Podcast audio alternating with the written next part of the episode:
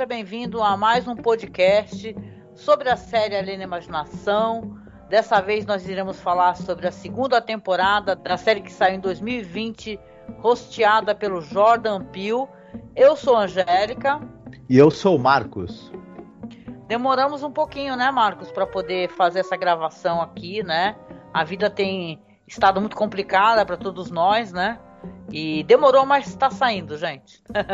Oi, oh, é.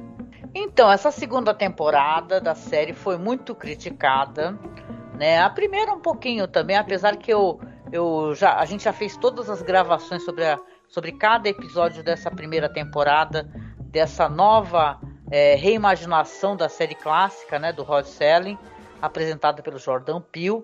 Tem vários episódios maravilhosos. Todas as publicações estão no YouTube ou no nosso site.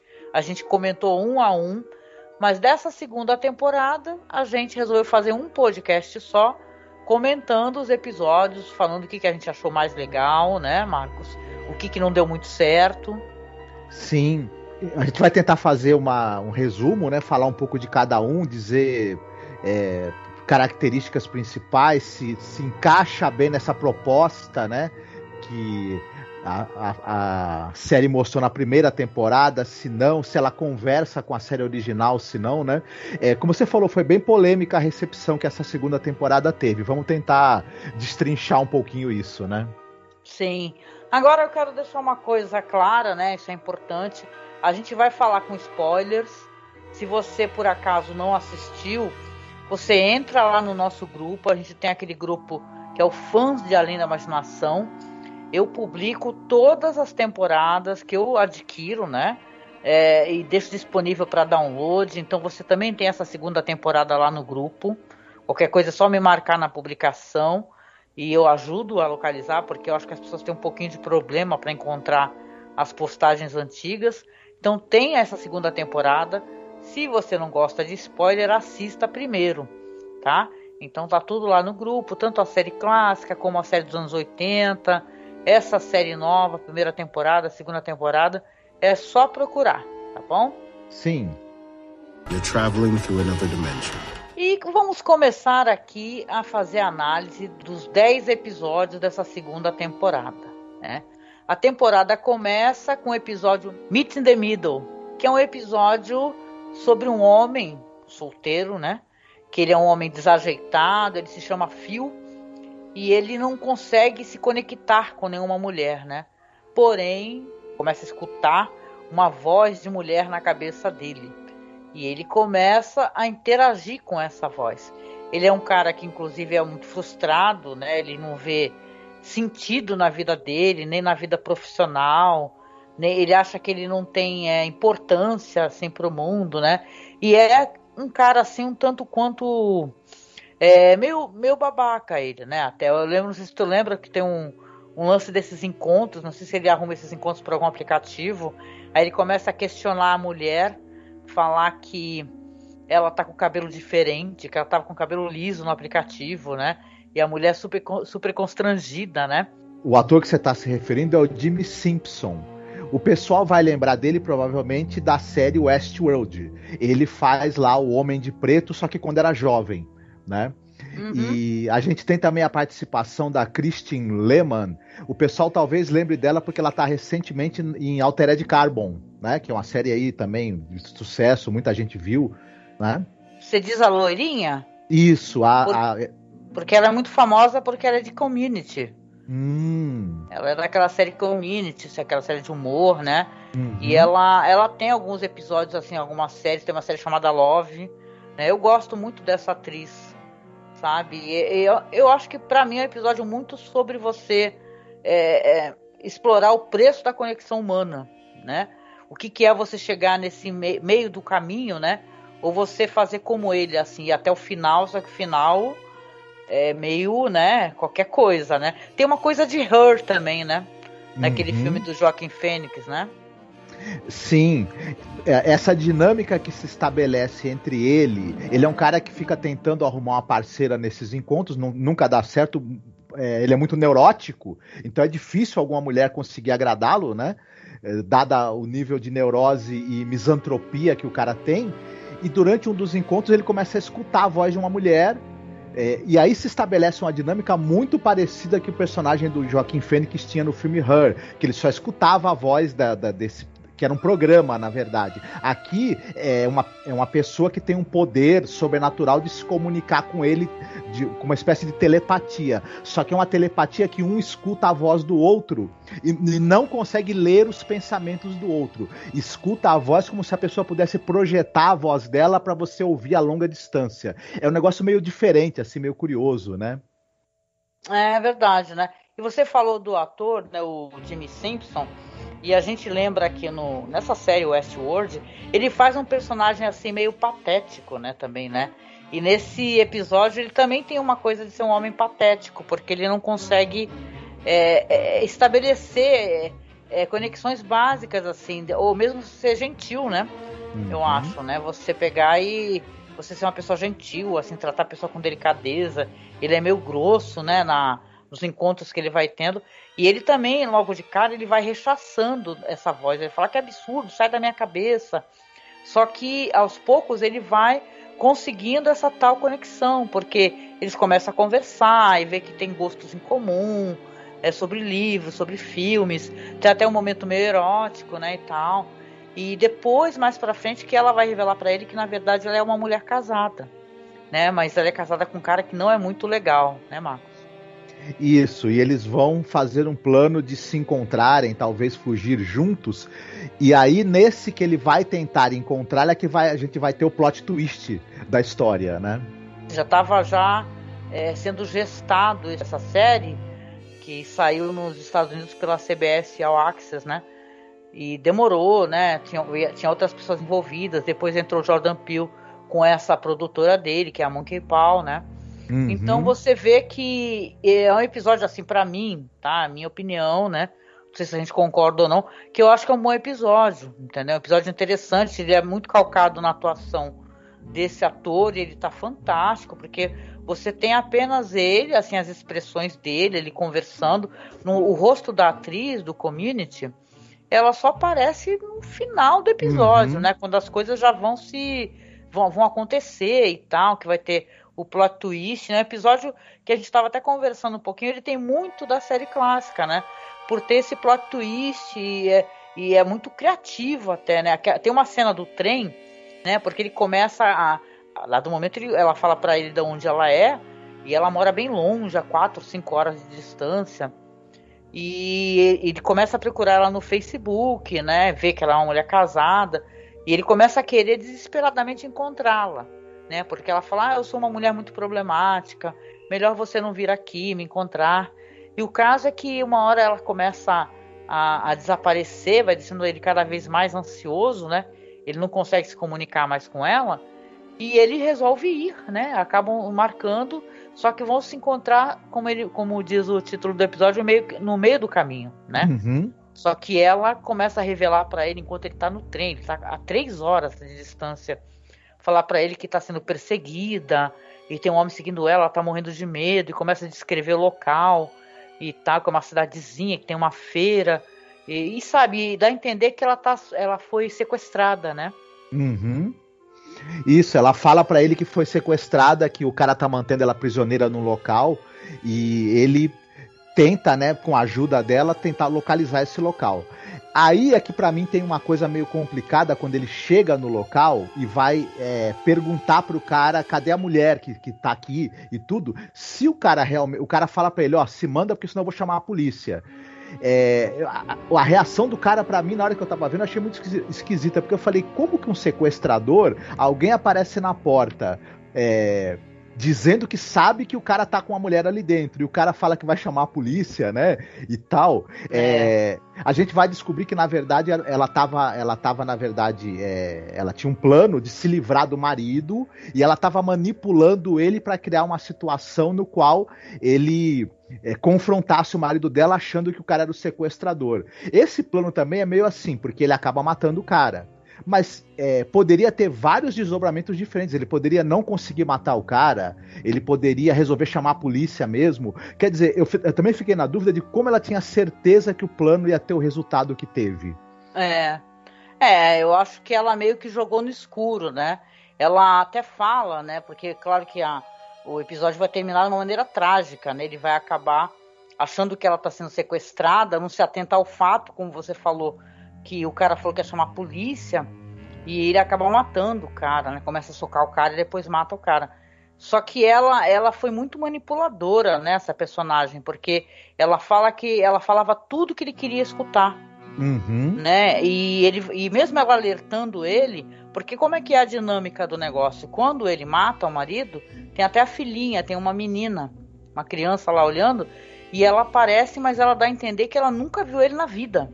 Ela fala, você tá invadindo a minha casa, sai da minha casa, pega uma faca e tal. E depois que ela vai revelar para ele o, o, que, que ela já tinha tramado isso tudo, né? Uhum. É, é, um plot twist interessante, assim, entendeu? Pro, um, pro primeiro episódio, né? Como eu falei, é, é um episódio muito bonito, muito, muito, bem feito, como essa série tem sido, né?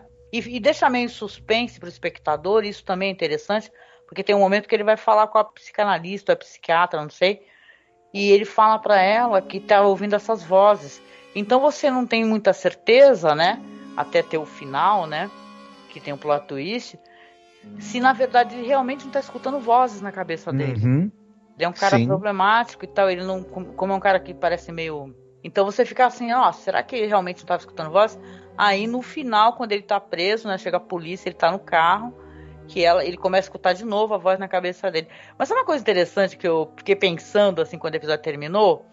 Que poxa, o cara vai ficar preso. E já pensou se ele vai ficar, sei lá, quantos anos preso com a, a voz dela na cabeça dele? Né? Porque você entende que ela estava sofrendo uma relação abusiva e foi o jeito dela de se livrar, né? Uhum. Dessa relação, mas ela se livrou da relação sacrificando ele, né? Exatamente. A gente pode até é, fazer esse exercício de imaginar que eles manteriam uma, o diálogos à distância ao longo do tempo em que ele está preso, né? Enfim, seria curioso. Mas eu acho que o episódio, ele, para mim, ele funcionou. Ele tem essa coisa do elemento fantástico, sobrenatural, enfim, que é essa possibilidade de duas pessoas se comunicarem à distância por uma espécie de telepatia. Ele tem essa coisa de ser centrado quase o tempo todo num ator, que é, a gente tem muito isso na série original, né? E um plot twist muito forte ali, né? Que ressignifica todo, tudo que a gente está vendo ali na história muitas vezes. Então é. esses três elementos fazem esse episódio para mim ele, ele conversar muito com a série original, né? Do, do, do Rod Selling e para mim faz o, o o, o episódio funcionar também. Essa coisa da conexão entre ele e a moça é muito bem trabalhada e que acaba fortalecendo depois o choque da gente ao perceber que ele estava sendo manipulado, né, uhum. no final. Sim, e dá para fazer uma conexão, né, com essa situação que a gente vive no mundo todo, né? As pessoas colocando outras pessoas em risco durante uma pandemia é, pelo seu direito de ter uma, essa conexão humana, e felicidade e tal, né? Então você consegue até fazer uma conexão assim, essa uma, num olhar mais extremado, né? Falar assim, as pessoas têm que se conectar, né?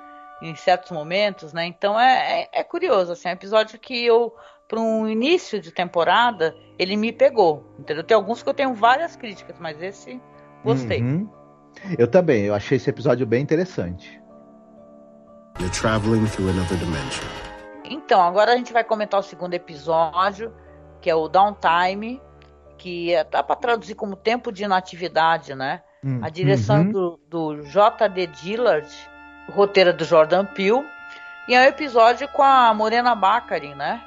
Que, Sim. Quem, quem, recorda aqui, ela teve essa... Ela participou daquela série, que já é um, um remake da série V, né? Uhum. É uma série de sci-fi, né? Então, esse. Como você mesma falou, downtime, ele é um termo específico que quando um sistema está fora de, de, funcionamento. Isso é downtime. E tem a ver com esse episódio, porque essa a personagem da Morena Baccarin, ela consegue é, ser, virar administradora de um hotel, não é isso? Isso, ela quer ser. É, ela está guardando uma promoção, né? Que ela quer ser gerente de um hotel. E ela está tendo um dia excelente, né? Porque ela consegue essa promoção, ela é alguém que ela consegue resolver é, algumas questões assim de estresse entre entre o pessoal que trabalha no hotel e os, e os hóspedes, né? Então ela é alguém que resolve as coisas, né? E ela tem uma atitude, um vestuário, que isso não sei se, é, é se a relação é essa especificamente, para mim tem a ver com o final do que é revelado, porque você descobre que a personagem dela, na verdade, é um avatar, né? Uhum. É, ela tá dentro de um, de um espaço cibernético ali, vivendo uma outra vida. Como se fosse ali aquela, aquele episódio de Black Mirror, né? O, o San Junipero. Né? Isso. Né? Você tá, você tá com outro avatar, você tá vivendo uma outra vida, e ela tá tendo esse sonho eh, de conseguir a promoção, de ser uma pessoa de sucesso, uma mulher casada e tal, tá, tá inclusive tomando café, ela comemorando, né? E ela tem um comportamento altamente masculino e tal, a roupa também de terninho, isso que não tem nada a ver, né? Mas aí a gente descobre que na verdade o personagem dela é um homem, né? Que tá vivendo essa vida, só que ela é um bug dentro do sistema, né? Por quê? Porque ela começa a perceber que as pessoas, né? Aparece algo no céu grandão, aliás, é um visual bem legal, isso daí. Aparece, parece o pôster novo do Almodóvar, né? Que é, um, que é um, uma teta, né? E uhum. tal, mas nesse caso não, claro, né? Você vê uma coisa gigante no céu, assim, é redonda, e as pessoas param, né? Todos os personagens, né, ou ficam olhando para cima, assim, de boca aberta, e ela tentando entender o que está acontecendo na verdade. Uhum. Chega em casa, o marido também vai ter o mesmo comportamento, inclusive ela fala: Não, não, não, é você é o meu marido, né? Porque todo mundo fala para ela: Não, você. É, é momento de do sistema fazer uma atualização, né? Então, não, não, não, como assim? Né? Que sistema? O que, que vocês estão falando? Ela fala pro marido dela assim, mas eu te conheço. Você tem um, sei lá, o dedo do pé torto, você gosta de esconder bala de morango no bolso, essas coisas, né? Então ela não, ela não aceita, né? Que na verdade ela também está vivendo dentro de uma coisa artificial. Uhum. É, ela, o, o, personagem que o nome dele, o nome dela na verdade é Phineas, né? Ela, ela é um, como você mesma falou, ele, ela na verdade é o avatar de um cara, só que o cara tem um ataque cardíaco. E as pessoas, quando o sistema está fazendo uma atualização, é como se todo, todos os avatares dormissem, parassem ali. Só que ela não, não entra na, nas atualizações porque, na verdade, ela está numa situação anômala. Como o cara é, teve um ataque cardíaco e está em coma, conectado com esse sistema, o cara continua ligado quando as, quando as pessoas, os avatares desligam para fazer a atualização. E aí o pessoal não sabe o que fazer, né? É. Exatamente. É, chega até a entrar a esposa dele, né? Uhum. Que é a Ellen para falar, para tentar ajudá-lo. Entra técnicos do, no sistema, né? E aí você vê até que é uma outra, é uma situação espelhada, porque ela estava tratando e resolvendo essas questões, né? No hotel e agora são outros técnicos que estão tratando com ela. Então é, tem, uma, tem uma parada até que eu acho interessante, que tem um pássaro que ele fica gritando, né, quando ela aparece, porque tá tentando alertar ela que tá fugindo. Lembra um pouco o personagem do Donald Sutherland naquele Invasores de Corpos, sabe, de 78. Uhum. Então é, é, um episódio assim de ficção científica que, olha assim, não, não acho maravilhoso, perfeito e tal, apesar de ser um episódio com um final feliz, né? Porque eh, ela vai acabar assinando um termo de responsabilidade. Olha, então você pode ficar aí como. Eu estou chamando de avatar, mas eu acho que não, tem um outro nome isso, na verdade. Uhum. Né? Você pode ficar assim, porém é tá sob seu próprio risco, entendeu? A gente não vai não vai é, é, nos responsabilizar caso aconteça alguma coisa com você, que é o caso do cara, como você falou, que está em coma, né? Isso. É, mas ele morre. É, é, em um determinado momento do episódio, eles avisam para para personagem que o que o ela é avatar de um cara de verdade que estava em coma, mas o cara morre. E aí eles falam: "Você quer continuar aqui nesse mundo? Porque o, a tua outra vida já era, você morreu." Caramba, né? e aí tem, é, quando ela, é, é, ele, né, ele ou ela, na verdade, o Avatar resolve que quer continuar aquela vida. E eles tinham criado um, um avatar para a esposa dele tentar falar com ele e ela aparece no hotel dizendo que vai passar um tempo ali no hotel e, e, e ter, e eles podem ficar juntos, né? Tentar ter um revival do, do, do, amor que eles tiveram quando ele estava vivo, né? E isso é um final, como você falou, feliz. Só que eu uhum. achei que é uma coisa assim, para mim, é, parece uma mistura de Total Recall lá do. do, do... Schwarzenegger. Do Felipe Kadik, né, com o San Junipero do Black Mirror. A diferença é que tanto essa, as duas histórias que parecem que inspiraram essa história, eu gosto mais delas e elas me tocam mais. Essa história eu achei interessante, mas ela não conseguiu me, me gerar uma conexão muito grande ali e nem me tocar muito. Eu achei que a direção ela é uma direção assim o cara é um jovem diretor, ele tem pouca experiência, o JD Dillard, e eu achei que é uma direção que ela, ela primeiro, ela, ela, não tem muita inventividade e ela é meio assim funcional, mas não tem nenhum lance que me pegou, né? É, é. Conseguiu me, me, me, me, como, como por exemplo o San Junipero do, do, Black Mirror faz tão bem que é uma história que a gente nunca mais esquece e meio que fica morando dentro do nosso coração, né? Aquela história de amor tão, tão incrível e, e, e mesmo essa maneira de, de, de você falar sobre a possibilidade de você viver numa realidade artificial após a morte Aqui é interessante, tudo bem, mas é, ficou com a cara de que eu já assisti isso antes e melhor, né? Pra uhum. mim, pelo menos, né?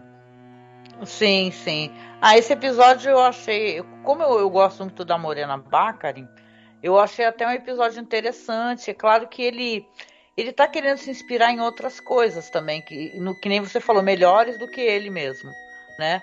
Mas é um episódio passável, assim, para mim tiveram episódios bem piores. Uhum. Esse eu é um episódio ela... legal. A atuação dela é excelente. Aliás, ela é né, excepcional em todos os papéis que ela, que ela faz, né? Ela em Gotham, em Homeland, enfim, ela já é uma cara muito conhecida da, da televisão e a qualidade da atuação dela tá sempre se, se confirmando, né? Ah, é, quer ver? Que, claro, vocês sabem, né? Quem, quem tá escutando a gente deve conhecer. Também tem aquele Deadpool, né? Que ela participa, é tão engraçado uhum. o personagem dela, né?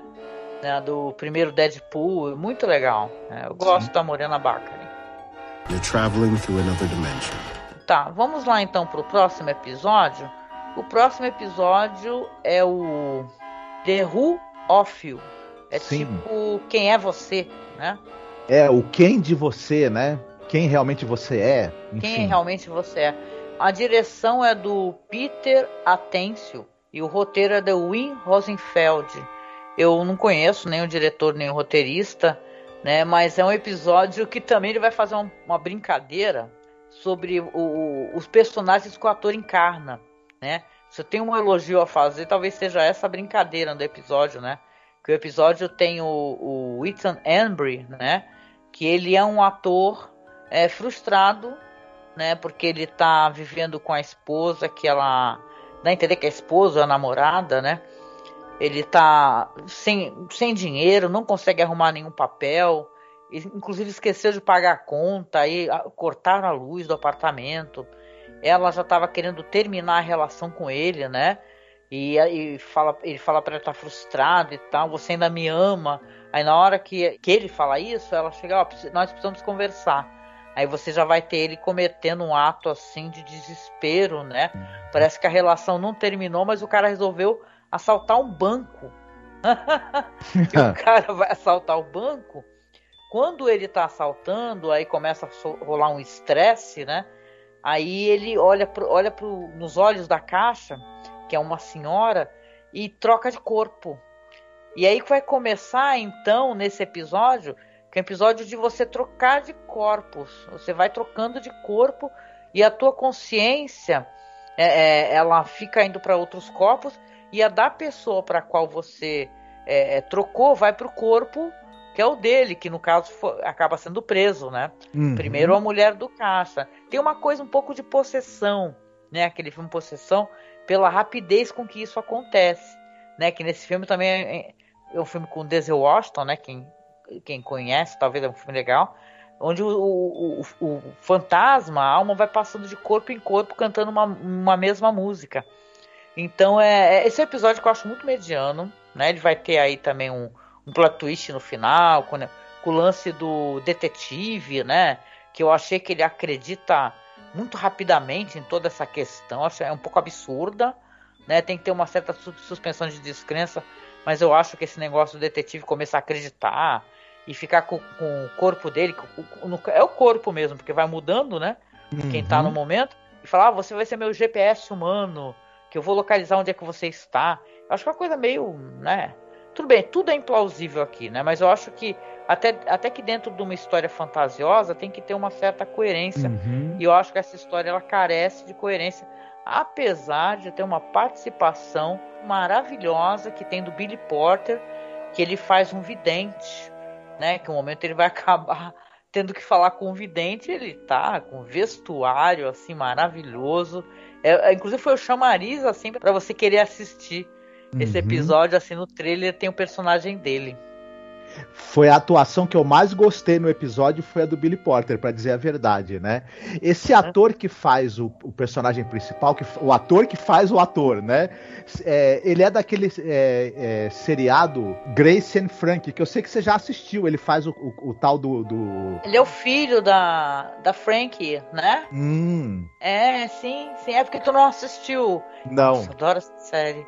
É, então, ele é o filho, né? Que a, a Frank ela tem dois filhos, né? Adotados uhum. e ele é um dos filhos. É, ele é um personagem muito adorável nessa série. Mas nessa série aqui do, do Jordan Peele e tal, The Twilight Zone, eu acho que o personagem dele é bem. É meio whatever, né? Tem um problema nessa história que é o seguinte: quando você tem um elemento fantástico em além da imaginação, é, por exemplo, o, o, você tem um objeto, então aquele poder vem do objeto que você adquiriu e o objeto transfere o poder para você. Muito bem. Ou então acontece algum fato que desperta um poder em você, ou que faz você descobrir algum poder que você tem ali, enfim, ou alguma Bom, No caso dele, eu acho que é o desespero, né? Isso. Da situação que provoca isso, né? Uhum. É, mas uma entidade vem te dar o poder. Parece assim que ele tá numa situação ali, e esse poder é meio coisa meio Deus Ex Machina. Ele cai ali de, de paraquedas para ele sair daquela situação, ou na verdade, no caso, ele vai se meter numa confusão ainda maior por conta disso, né? É, mas aí é, é, uma premissa que a gente acaba tendo que comprar, e, e ela, não sei se ela, se ela é introduzida de uma maneira tão fácil de você aceitá-la, né? É, é interessante, se você parar para pensar, é interessante que você vai querer é, é, saber até onde que essa história vai. E essa história, até que ela vai, a, até, vamos colocar assim, até as últimas consequências, né? Porque esse, ele vai trocando de corpo, né? E, o, e começa o detetive a segui-lo. Uhum. Claro que em certo momento você vai ter ele trocando de corpo com o detetive né? Sim. E o plot twist nessa história, que é surpreendente, né? Pelo menos isso, né? Eu acho que é uma coisa curiosa como tem mulheres malvadas nessa temporada. É, as malvadas assim, né? É, manipuladoras, né? E, e que não fala a verdade, né? Porque no final ele entra no corpo do detetive, aí bate no apartamento da casa dele, né? Porque tem um tiroteio, ele, o corpo dele mesmo de verdade morre, né? O cara ele morre, fica preso então no detetive. Quando ele bate na porta, assim, ela abre com uma cara meio assim. Aí ele fala: Ah, eu tenho que falar com você. Aí ela entra. Só que você vê que ela conhece ele, uhum. né? E daqui a pouco, né? Ele, ela fala assim pra ele: Ah, o que, que você tem? Você tá esquisito. Aí você cai a ficha, né? Que na verdade ela tava tendo um caso com o detetive. Sim. Aí você fala: Ah, não, peraí, gente, é muita coincidência. É, exatamente. E ele vai tentar, vai continuar tentando fazer audições, só que agora usando o corpo do detetive, né? Pior não é isso, ele se dá bem, né? Porque é. ele fala, nossa, você tá ótimo. Uhum. É, o cara é mais bonitão, né? Assim, e ele, e ele, eu acho que até por ele estar tá num corpo novo, né? Ele acaba descobrindo outras possibilidades aí de, em termos de atuação, né? E tal. É. Enfim. É... Eu sei que é uma brincadeira, claro, com esse negócio do do artista ele encarnar, né, várias uhum. personalidades, né? E é interessante nesse sentido, somente porque é uma história assim de a pessoa trocar de, de corpo, né?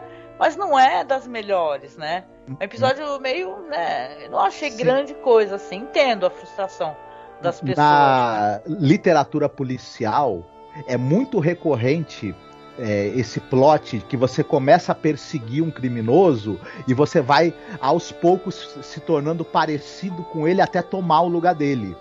Essa, esse é algo que é um tema muito recorrente. Então eu acho que também está encaixado nesse episódio, só que usando esse elemento fantástico para isso. É, também é curioso isso, né? Mas é, eu acho que também cai um pouco naquilo que o que o episódio ele, ele tem uma direção que ela é correta, ela, ela trabalha bem os temas, ela, ela trabalha bem esse, tanto o suspense quanto essa coisa desse ritmo ali acelerado de, de da, do, do, desse jogo de gato e rato que tem entre eles. Mas não sei se é um plot twist tão assim. Essa, como você mesma falou, essa coisa dela já ter um caso com o cara. É, é uma coincidência assim. Nós já temos que, que, aceitar a coincidência do começo, né? Então vai ficando meio enfraquecido, talvez, né? Enfim. É, verdade. Pois é, episódio, né, whatever, assim, mas vamos colocar assim, ele é tão bonito, assim, o jeito como é filmado, né? Figurino e tal, e é um capricho que você fica assim, meio, meio triste uhum. de falar, ah, não vale a pena. Ah, vale sim, né? Assista que o próximo consegue ser pior, pelo menos que no roteiro. Foi, é eu gostei o, menos ainda. o valor de produção não caiu de uma temporada para outra, né? A gente continua tendo um valor de produção e uma, e uma qualidade técnica assim boa, né? Nos é. episódios no ponto de vista da, da, da, da fotografia, da produção, enfim, da narrativa, enfim, é tudo feito direitinho. É, talvez eu acho que tem menos momentos brilhantes do que a gente teve no, no primeira temporada, tanto é, na condução dos episódios quanto nos roteiros, né? Infelizmente. Sim. You're traveling through another dimension. Então, o próximo episódio que a gente vai comentar aqui é o episódio chamado Ovation, né? Que é ovação, Sim. né? É, como assim, uhum. um aplauso, né? Você vibrar, né? E aplaudir, né? Alguém, né? Sim. Que é um episódio da diretora Anne Lili Amirpour. Uhum. Para quem conhece um pouquinho, ela é a diretora daquele filme maravilhoso que é o Garota Sombria Caminha Sozinha à Noite. É, Amores Canibais também, né? uhum. né? Olha, eu, diretora. Eu tinha uma expectativa tão grande por esse episódio, porque é dirigido pela Ana Lily Armipur, como você falou, e tem a Journey Smollett, que é do Lovecraft Country. Lovecraft é eu... Country, isso.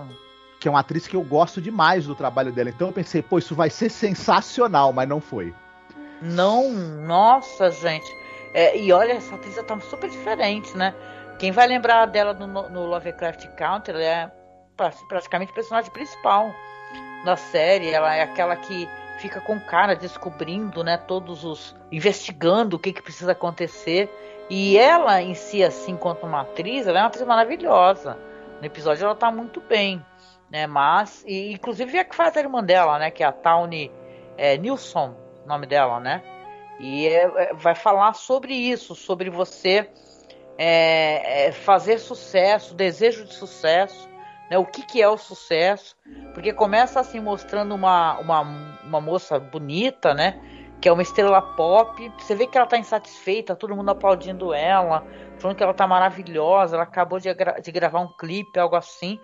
Aí quando ela tá saindo, ela tá encontra com essa personagem aí, que é interpretada pela Journey Smollett, né? Que é a que ela quer tá tocando na rua com violãozinho e tal, e dá uma moeda para ela, fala assim, o que, que você quer? Né? É, ela reconhece, fala, ah, você é feed, né?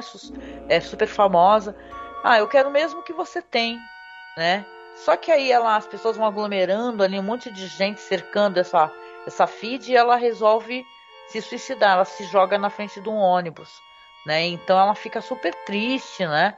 E tal, e, e é claro, antes disso tem um diálogo ali da irmã dela junto com o pai, vocês veem que eles estão numa casinha super simples e a irmã dela tá falando que é um absurdo. Aí ela falando assim: ah, é Jasmine o nome da personagem, né? A Jasmine fica tocando violão na rua. Que absurdo, ela não vai em lugar nenhum é, fazendo isso. Né? E o pai concordando e ela surpreende, né? A irmã se desfazendo porque ela é médica, né? Cardiologista, algo assim. E ela fala assim: olha, ela quer seguir o sonho dela e quando estão lá prestando as homenagens lá onde morreu essa Fid, que é famosa, ela começa a cantar uma música, né? E tal, em homenagem, né? Que você era assim, assado, pá, importante, mulher de fogo, blá blá blá. Eu tô lembrando, falando assim o que eu lembro, né? Da, da música. Aí as pessoas gravam ela cantando, ela vira um sucesso no YouTube. Aí aparece um cara, que o cara ele é de um desses programas Tipo esses programas de música aí que, pessoal, eu esqueci o nome deles, aí eu não assisto, não, não é muito a minha praia. como é que é esses programas aí que faz maior sucesso nos Estados Unidos, né? Que o pessoal é. Acho que é American Idol. American's Got Talent, Got American isso. Idol, enfim. Isso, então, aí aparece o cara, fala que é do programa lá, o nome do programa eu acho que é Aplause, um negócio assim, fala, você tem que ir lá cantar, porque você é maravilhosa, né, então, então você é, vai fazer muito sucesso, e ela já está se tornando uma pessoa de muito sucesso, e, e ela começa até a desconfiar, quando ela vai se apresentar no programa, né, depois ela vai se tornar uma finalista, as pessoas começam a aplaudir, ela, ela mal termina de cantar música, né, Marcos? As pessoas começam a aplaudir, aplaudir, uhum. aplaudir, aplaudir, aplaudir absurdamente, assim, ela fica assim, faz aquela cara, essa atriz é ótima, né? Fica assim, nossa, o que, que é isso, né? E tal, e ela vai se. Ela vai também se, é, ficando chateada e aborrecida com, com essa ovação que ela começa a achar que é, é demais. Ela é aquela síndrome do, do impostor, né? Ela começa a falar, nossa, mas que, que absurdo, né? Começa, o que, que as pessoas estão exagerando, né? O pessoal se planta na frente da casa dela e nunca mais sai. É umas coisas meio assim exageradas mesmo, né?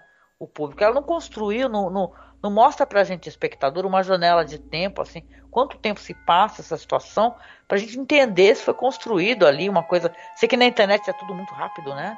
E uhum. tal, mas é, não fica claro, né? Quanto tempo se passou da, da dela cantar essa música ali para pro para aquele espaço de homenagem dessa dessa uhum. estrela pop e ela começar a fazer um sucesso absurdo no America's uhum. Got Talent, né? Aparentemente é muito rápido, é na verdade é estranhamente rápido. É, aí eu acho que, que, que, tem, que, tem, que tem o comentário que esse episódio quer fazer sobre a sociedade é que como pessoas é, se tornam do dia para noite celebridades sem terem tempo para provar que tem algum talento ou que tem alguma coisa que justifique essa fama. É né? Não tem uma carreira estabelecida. E aí eu acho que o episódio tenta fazer um comentário sobre, sobre isso, sobre essa loucura desses astros, estrelas e, e, instantâneos, né, que as redes sociais também, a internet cria, né? E a televisão, de certa maneira, né? E é. só que ela a, a, personagem ela, ela quer ser reconhecida pelo talento, ela quer cantar e que as pessoas gostem das músicas dela e ela nunca consegue sequer chegar no meio de uma música. De uma é. música, porque é, a, a moeda gera uma, uma, uma, espécie de efeito sobrenatural sobre as pessoas e elas começam a adorá-la e, a, e, e a, querer é, aplaudi-la logo de cara e gostar dela sem motivo, né? Que foi uhum. o que uhum. levou a, a, a, a moça que era anterior dona da moeda a querer, se, a querer se matar, né? Na verdade, ela só precisaria talvez passar a moeda para outro, né? Enfim. É, né? Meio it follows, né? Uhum. Eu, eu, eu sei que essa popularidade instantânea vai fazendo ela, inclusive, desgastar a relação com a irmã. Uhum. Né? Porque você tem aquela foto delas assim mais jovens, né? E parece que a irmã é tipo uma. Como elas não têm mãe, a outra irmã mais velha, ela é uma, alguém que cuidava muito dela, tinha muito zelo nela. E ela começa a se desfazer, sabe, da irmã. Aliás, a irmã que primeiro se desfaz dela, né? Fala assim: é, uhum. o que você quer com isso? Que roupa é essa que você tá usando? Porque ela muda o jeito dela ser de se vestir. E, ah, mas eu sou importante, sou mais importante que você, né?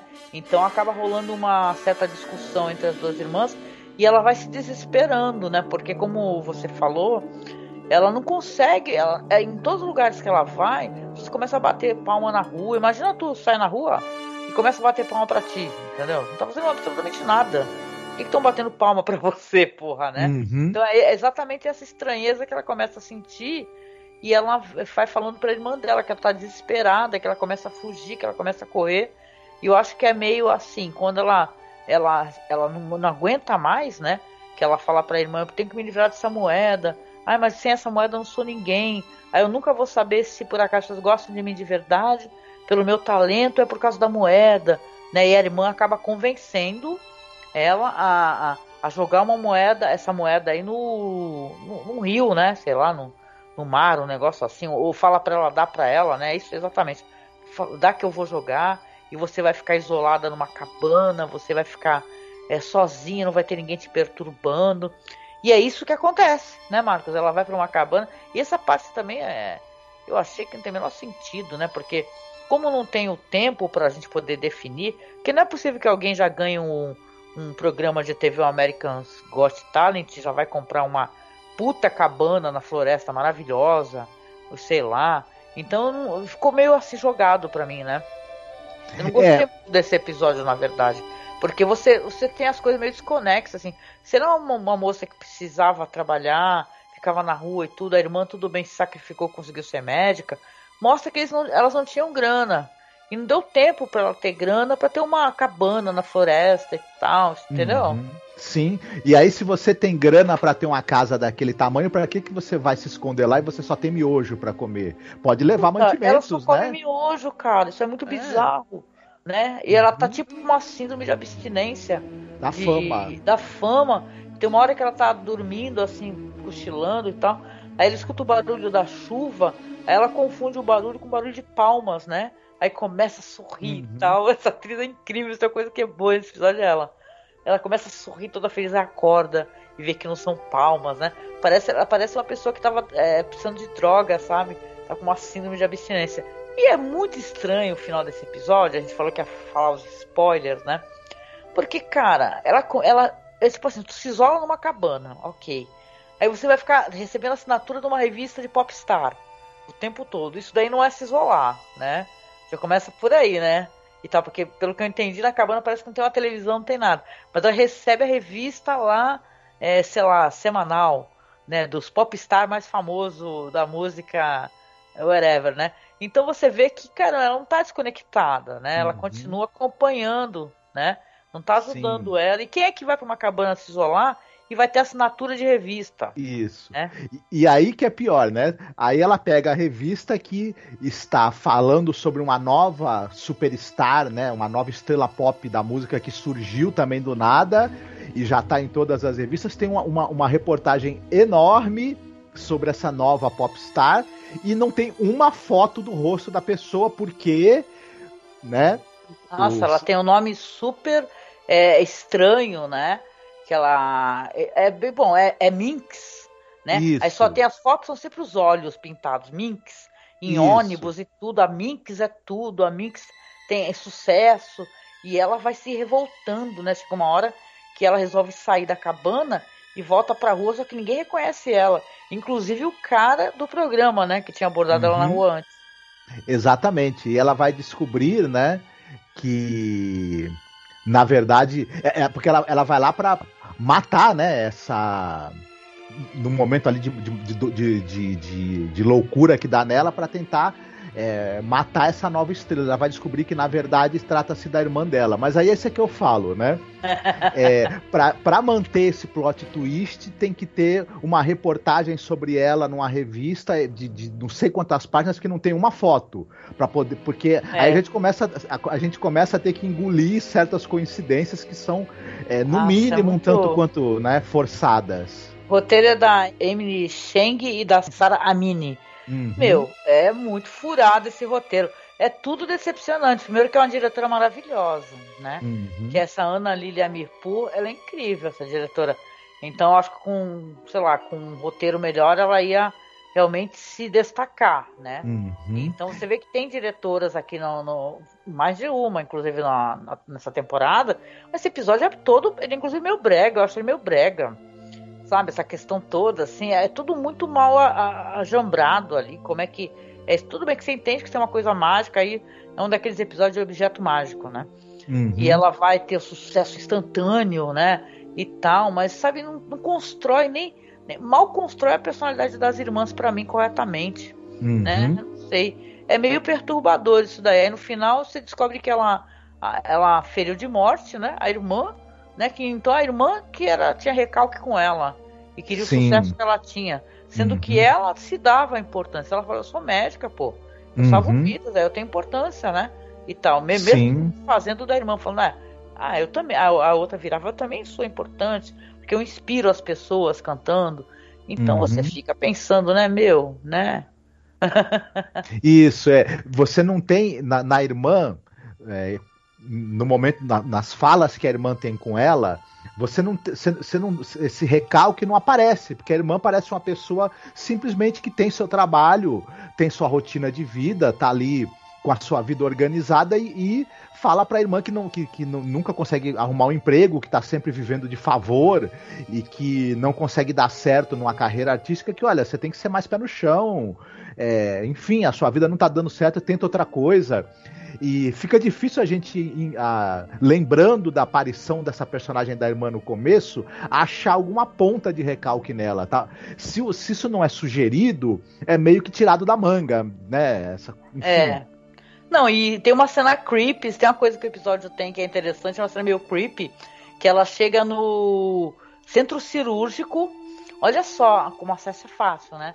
Chega no centro cirúrgico, onde a irmã dela tá meio se preparando para entrar numa cirurgia. Aí tá um cara todo aberto, assim, acho que é cirurgia cardíaca, e, e, vários médicos em volta dele. Aí todos começam. Isso antes dela ir pra cabana, fugir e jogar moeda, né? Jogar não, né? Dá pra irmã, né? Pra irmã jogar. Aí o, o, os médicos começam todos a bater palma, param de fazer a cirurgia. E o cara que tá lá aberto também começa a bater palma. Isso, né? e, é e aí isso daí. Sim, mas ela ao mesmo tempo, ela é sinistra, mas ela gera meio que um, que um humor involuntário. Humor involuntário, é. cara, é, com certeza. Eu acho que a intenção é essa, né? Uhum. Mas eu acho que eles deveriam ter embarcado de vez pra questão do humor, né? Se era pra ser assim, né? Porque Sim. o episódio quer ser dramático também, uhum. ele quer ter esse drama do artista frustrado, né? Então, sei lá, né? Pra mim não chega em ponto nenhum. É, o, o é, as duas coisas, em vez de, de, de você tem esse tom meio de humor em alguns momentos e o tom extremamente dramático no, no, nos outros, elas acabam se anulando um pouco, né? O, o, é difícil da gente comprar esse drama todo. É, enfim, você pode pegar a moeda e jogar fora e simplesmente pronto, né?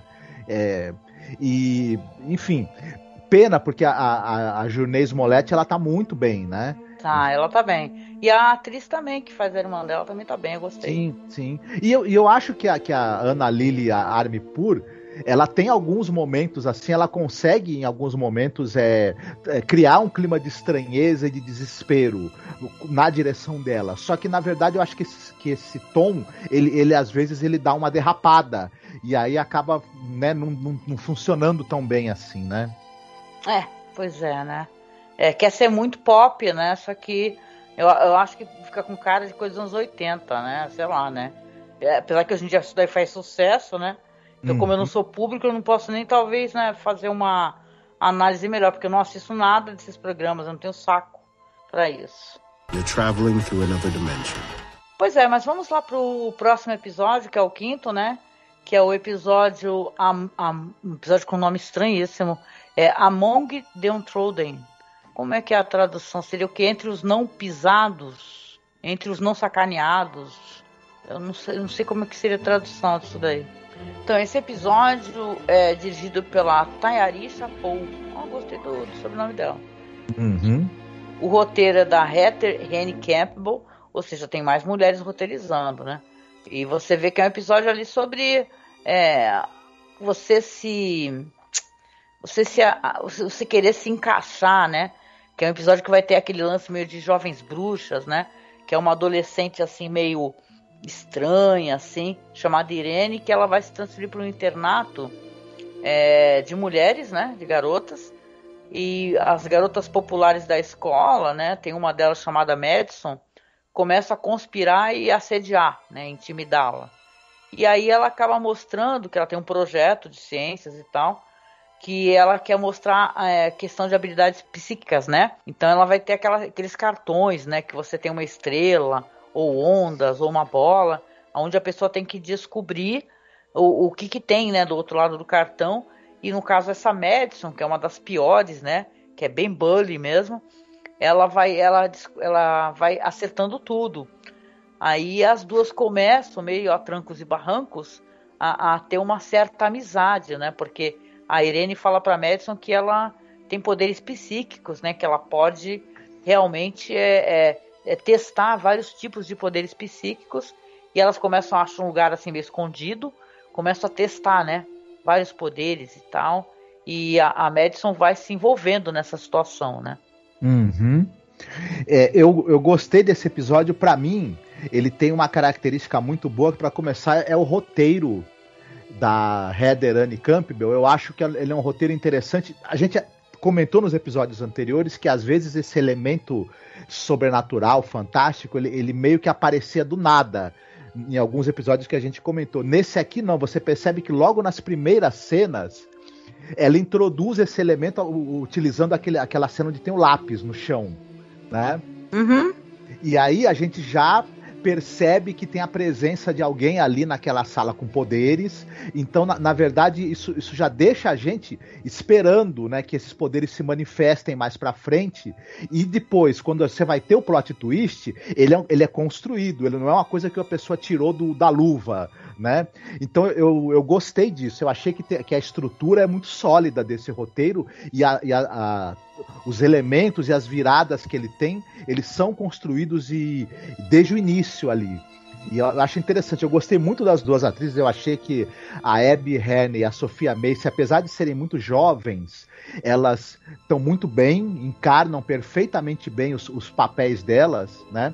E com a certa ambiguidade que os papéis pedem, eu achei que elas conseguiram, apesar da pouca idade, é, passar isso.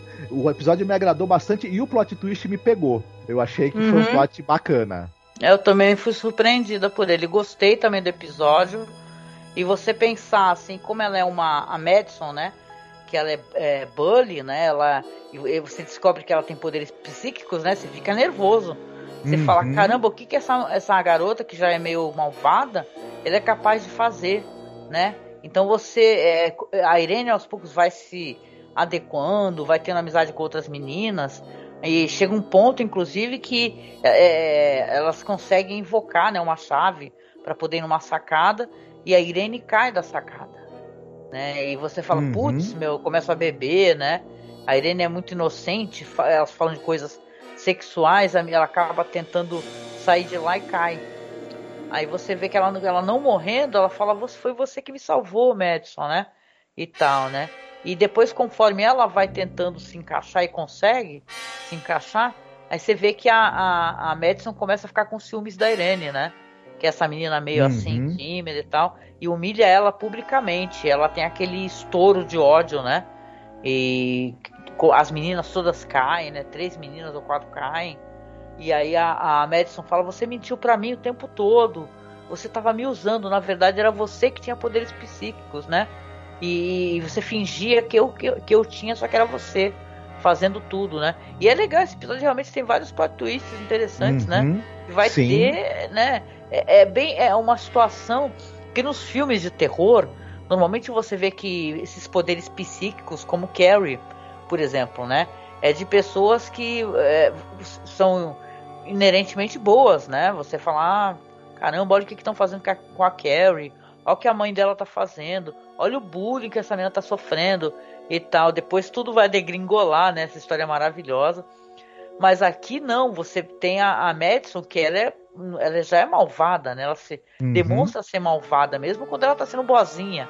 Né? Então você tem essa surpresa, fala, nossa, a Irene tava fingindo o tempo todo, meu, o que que tá acontecendo, né? E tal. E aí tem o tremendo plot twist que realmente, né? Porque vai ter um outro, né? Que na verdade a Madison estava materializando essa, essa espécie de garota tímida porque ela queria ter uma amiga para uhum. poder manipular, né? Porque é, elas conversam e tal. E quando a, a Irene fala para ela, assim, fala assim, você na verdade aceite que você quer ter uma amiga, você quer ser amada, você quer ter é, alguém que você possa confiar, que você possa ser você mesma, né? E quando as duas se abraçam, e a Madison fala: é verdade, vem aqui me abraça. Aí a Irene vira areia, né? Uhum. Exato, ela vira, ela, como eu te falei, ela vira, ela vira areia igualzinho lápis na cena inicial do episódio. E aí você vê que tem essa, né? Isso foi lápis, construído chave, ali desde né, o começo. Da sacada. chaves, né? isso. Ela, ela meio que materializa no... as coisas, mas quando ela consegue, as coisas viram pó, né? Uhum. A, a, a Irene talvez a, a, a Madison tenha uma Irene dentro dela, né? Sufocada por essa personalidade ali mais é, manipuladora e perversa, né? Mas ela, E, e, aí acho que a Irene, além de ser uma amiga imaginária que ela gostaria de ter, alguém que fosse é, frágil, sincera e gostasse dela, mas que ela também pudesse manipular, eu acho que é um lado da personalidade dela que ela é, reprime, né? E, e oprime e não deixa sair. E também é uma maneira dela tentar aceitar o fato de que de que ela tem poderes, isso torna ela diferente. Ela não quer ser diferente, ela quer ser uma garota popular que todo mundo gosta, ela não quer ser estranha, mas no fundo ela também é, né? Então eu acho muito interessante toda esse, essa ambiguidade é, psíquica, né?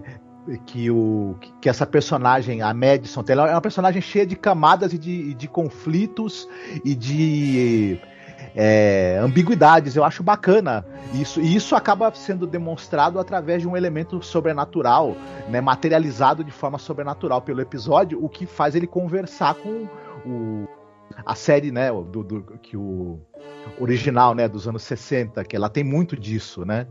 Uhum. É, um episódio bom. Eu gostei desse daí, na verdade, né? Me lembrou, como eu falei, um pouco Jovens Bruxas, né? uhum. né? Porque tem todo esse negócio de Jovens Bruxas, esse filme que até teve um remake, né? E eu até gostei do remake do Jovens Bruxas. Aliás, não é nem um remake, eu acho que é uma outra história, assim, dentro da mesma temática. Que, onde você tem uma moça meio tímida, que ela tá chegando, né? E já tem ali um, um coven, né? Então, é legal. Uhum. Eu gostei bastante também uhum. desse episódio. Como você falou, assim, foi um episódio despretensioso, assim, ele foi muito bem assim no ponto que ele queria explorar. Uhum. Eu achei bem, bem conduzido também, teve boa é, direção de atores. A, a Tairisha Pô, eu acho que ela foi muito bem, a diretora também. Foi, foi sim, foi sim. You're traveling through another dimension. Pois é, vamos então comentar o próximo episódio, que ele é o Wait, o 8, uhum. né? Esse episódio aí, ele é dirigido por duas pessoas, na verdade, o Justin Benson e o Aaron Moorhead e a história do Glenn Morgan. Glenn Morgan é um cara famoso, hein? Para quem conhece Arquivo X, né, e tal, né? Não é? Não tem várias histórias do Glenn Morgan, hein? Sim, sim, ele foi é, co-roteirista de vários episódios junto com o James Wong, né? Da, da série Arquivo X. Sim, senhora, eu próprio. Pois é, então. E esse episódio é um episódio meio laboratório submarino, aquele desenho, né? A gente brinca, né? Que gosta muito desse desenho da versão que passava no Adult Swim, né? Uhum. Que era engraçadíssima, mas ele, na verdade, ele tem muito de Alien, se você parar para pensar, né? Do Ridley Scott, né? Você tem ali alguns, alguns, alguns algumas pessoas ali que estão estudando ali o fundo do mar e fazendo um controle sobre os povos, né? Uhum. Porque eles estão desaparecendo, né? Devido à, à poluição. Você tem uma cientista chinesa. Todos os, os, técnicos lá, os especialistas, são todos muito frustrados. Não querem mais fazer essa espécie de trabalho, né? E é uma história assim. Eu, olha, eu sinceramente, eu gosto muito de ficção científica, bastante.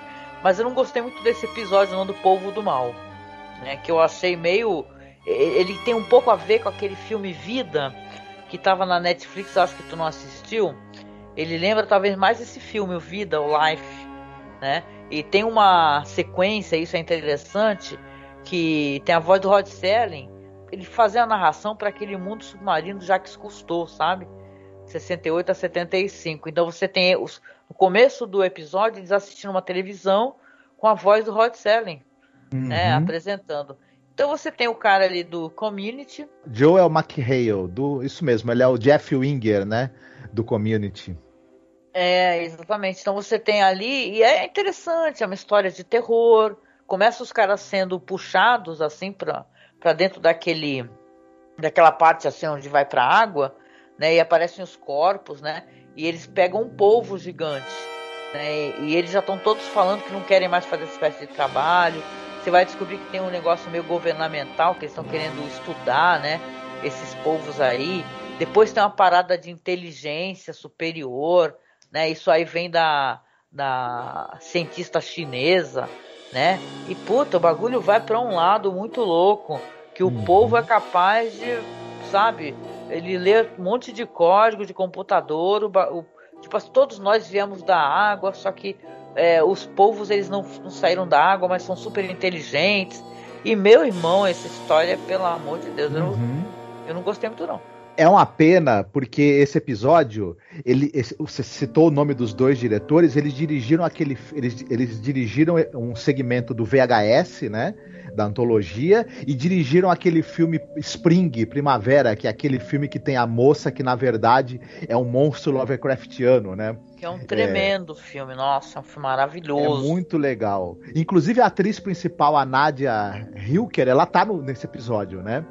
e do filme Spring.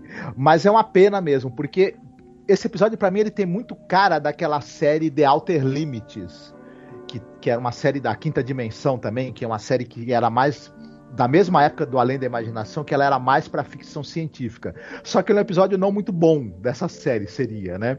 Ele, como você mesma falou, ele tem um pouco de Alien, oitavo passageiro, tem um pouco daquele outro filme Vida, e só que eu acho que essa história do, do o povo é inteligente e ele não gosta dos humanos, que ele percebe que os humanos são prejudiciais para o planeta, né? Ele entende o que os humanos falam, porque uhum. tem a visão do povo, né?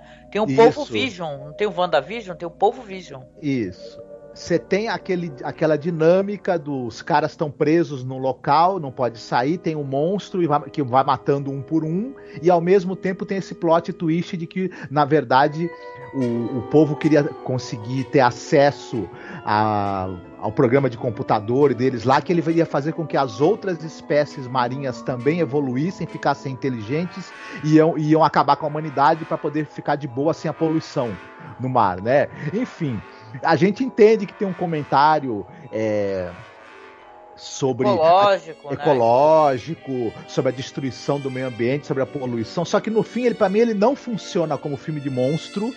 É, esse plot twist ele é forçado. Essa história do povo do povo é super inteligente. Gente. É, Os povos é todos vão dominar o planeta, porra. Não pode, cara. Uhum. Né? É, sei lá, é forçar a barra. Na hora que tu vê os computadores sendo todos alterados pelo povo né? Meu, pô, não fode, né? Meio qualquer negócio. É, é meio engraçado, achei. Uhum. A preguiça do elenco, você percebe que o elenco não tava muito afim de fazer. Você não tem nenhuma atuação ali que se destaque. O pessoal, você vê que o pessoal tá ali por causa do, do, do, do, do salário, né? Do pagamento, mas que não tava essa história não, é. não, empolgou nenhum dos atores que estão que estavam investidos ali no, no tecnicamente também o episódio ele não tem nada de excepcional, os efeitos especiais não são impressionantes, a, a, o design de produção também não, não, não vai impressionar ninguém, a narrativa é difícil, sabe? É um episódio que. Eu não eu vou dizer que ele, que ele é algo desastroso, assim, que ele. Só que ele é tão mais ou menos que, enfim. É, é mais é um episódio que todos os personagens eles têm uma. Ninguém é bonzinho nessa história, saca? Entendeu? Uhum. Eles estão querendo fazer uma coisa, uma parada errada do governo. A, a, a chinesa é agente dupla, entendeu? Sim. Então é, sei lá, e no final tu começa a torcer pelo povo, né? Isso. Vamos parar eu... de comer é, caldeirada de povo, uhum. porque essas povos vão dominar o mundo, né? Mas eu achei muito galhofa, cara. Ele não me convence nem como episódio de monstro. Né? Exato. Não trouxe tensão nenhuma. O, você começa é, torcendo por eles, com medo do, do, do, povo assassino, depois você começa a ver que na verdade os vilões são eles, mas isso não é construído de uma maneira que, para mim, que tenha funcionado, sabe? Enfim, é. difícil. Complicado, complicado. You're traveling through another dimension. O próximo episódio é o A Human Face, né? Um rosto humano. É um episódio dirigido pela Cristina Show e o roteiro é do Alex Rubens, né? É um episódio de alienígena, tá? Vai ter mais, né, nessa temporada, onde você tem um casal, né, que inclusive o cara, ele é o cara do Law and Order SVU das primeiras temporadas, lá o Christopher Meloni, né? E é a Jenna Elfman, então, ela é do Fear the Walking Dead e eles perderam uma filha tá? Recentemente, eles estão ali desmontando ali a, o quarto da filha, eles estão prestes a mudar, né? Tem várias caixas cheias e tal, sei lá. Aí tem um rádio ali avisando que vai ter uma explosão cósmica iminente. É, uma explosão solar, algo assim, mas, mas aviso que não é para se preocupar, né? O lance é que quando ocorre essa explosão, né, eles sentem um tremor assim e tem um barulho alto na casa deles, né? Aí eles vão lá investigar, quando eles chegam no porão, tem uma criatura assim, bem escrota, parece uma lesma, né? Uhum. Você, vê, você vê visivelmente que é uma criatura alienígena. Aí eles ficam desesperados, começam a fugir, né? E ela, a mãe, a Bárbara, né? Ela fica olhando, inclusive, e fala assim pro marido, eles se trancam no banheiro, né? Você vê os olhos, os olhos dessa criatura, né? E começa a falar que sentiu a filha falecida chamada Meg nessa criatura. E o Exatamente. marido começa a negar, né? Falar, nossa, o que, que você tá falando, meu? Para com isso, né? E o lance é que a criatura, ela, ela é uma criatura que pode mudar de, de aparência e começa a imitar a voz da filha deles. Eles estão trancados no banheiro e começa a falar: Mãe, eu tô com fome, pede uma pizza. Mãe, eu tô sentindo falta de ar, vem ver o que tá acontecendo. E é meio sinistro isso daí, né? O episódio uhum. tem vários problemas, mas isso é uma coisa bem né, uhum. estranha. É, eu, eu vou te falar, é, é, mais um episódio que, não sei, é, aquele tardígrado gigante, né, de CGI ali. É, Qual é o nome? Tardígrado? Ele parece um tardígrado, aquele bicho. O que, que é né? um tardígrado? Tardígrado é um. É um. É um organismo, né? De. Microscópio. Um The Blob. É, enfim. E. Eu acho que esse. Que esse mas, aí, mas aí eu não sei, aquela coisa. É, primeiro que ela, ela, ela, ela é complicado, é, é, meio ridículo, né? É meio, um negócio meio nojento assim, mas que você começa a ver o, o, Christopher Meloni e a Jenna Elfman, eles são muito bons atores. Mas e a menina eu, também, né? Isso. A, a, que faz a filha, uhum. é, é Tavi Jefferson, né? O nome dela. Ela é muito boa, também tem os olhos bem separados, né? Sim, ela é aquela atriz do filme A Experiência. Uhum. Ela tem essa aparência meio, meio curiosa assim, e mas aí você pega essa coisa do drama familiar, da perda e, e, da, e, da, e da negação, né? Da, que eles, que eles, estão em choque e em negação ainda por conta da perda da filha. E os dois atores, eles se esforçam muito para dar um peso e uma substância para isso. Só que é, eu, eu, eu, eu, não sei se, se a, o Christopher Meloni, é, principalmente também, ele, ele, ele tá com um certo overacting, assim, eu não sei, eu não sei se a atuação dele encaixou. E aí, quando você junta essa coisa dele, da gente, da gente também ter que tentar aceitar que aquele, aquele tardígrado meio ridículo de CGI do começo é a filha deles, olha, eu não sei não, exatamente. Isso aparece pouco tempo, né? Porque depois já vai mostrando só a atriz, né? Para mim, ele tá um tom acima mesmo, o Christopher Meloni.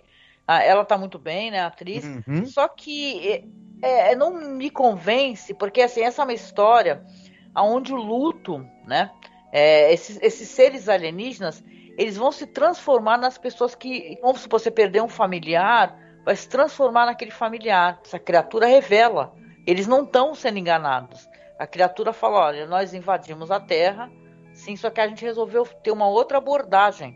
A uhum. gente resolveu ir pela questão do amor e do afeto, né? Sim. Então, a, a, eles, principalmente a mãe, né? Com essa questão do luto, dá meio a entender que a Meg se suicidou, né? Com uhum. essa questão do luto e tal, né? Ela, tanto que tem um lance no começo, quando eles estão conversando, que a mãe fala que a filha é muito distraída. Uhum. E o uhum. pai, o Robert, ele fala, não, ela não era nada distraída. Porque dá meio a entender que ela tomou comprimidos pra caramba, uhum. entendeu? Foi assim que ela, que ela se uhum. matou. Aí, depois, o jeito como ele muda depois, mais pro final, é, de opinião sobre isso, né? Porque ele vai mudar de opinião, essa é uma história sobre o conquistador que consegue conquistar o planeta. E você vê várias, inclusive famílias andando ali, você vê abraçadas, né? Ou seja, cada alienígena daquele se infiltrou em uma família, teve que conhecer, entender o cotidiano daquela família. Me parece uma invasão muito trabalhosa, inclusive, né? Uhum. Tu tem que ler os diários, escutar as fitas e tal. Não é nenhuma coisa telepática, você tem que ter. Você vai ter que ter um arcabouço, né? Você vai ter que ter uma Sim. condições, informações para poder, né? Que trabalharem esses alienígenas uhum. deveriam tentar fazer outra coisa da vida, né? Mas o, é um episódio que o, o que ele tem de, de bizarro é isso. Porque a, a mãe, logo de cara, se ela fala assim, olha, eu entendi tudo, eu entendo que não é minha filha, que a minha filha tá morta, que é um alienígena, só que eu aceito. E uhum. foda-se, fala, eu é. aceito. É. Então. Aí do nada ele vira pro pai, né? Porque o pai não aceitou, né? E ela começa a falar algumas palavras pro pai e tudo. Meu pai, por favor, me aceite, você não é minha filha. E ele vai aceita do nada. Então, isso que é para mim é duro de engolir, porque a partir do momento que eles é, entendem que é um alienígena que não é a filha deles e que na verdade a, a intenção, inclusive, é, é, levar a cabo uma invasão, é complicado. Outra não, não, coisa não, também. Mas assim, não essa questão. Para mim, veja bem, eu, eu, eu, não sei se eu consigo relativizar a dor do luto. Não, então. Porque, porque você, uma coisa é você falar assim, olha, porque já tem histórias que tem isso daí dentro do, das histórias. Você, a pessoa em luto, entendeu?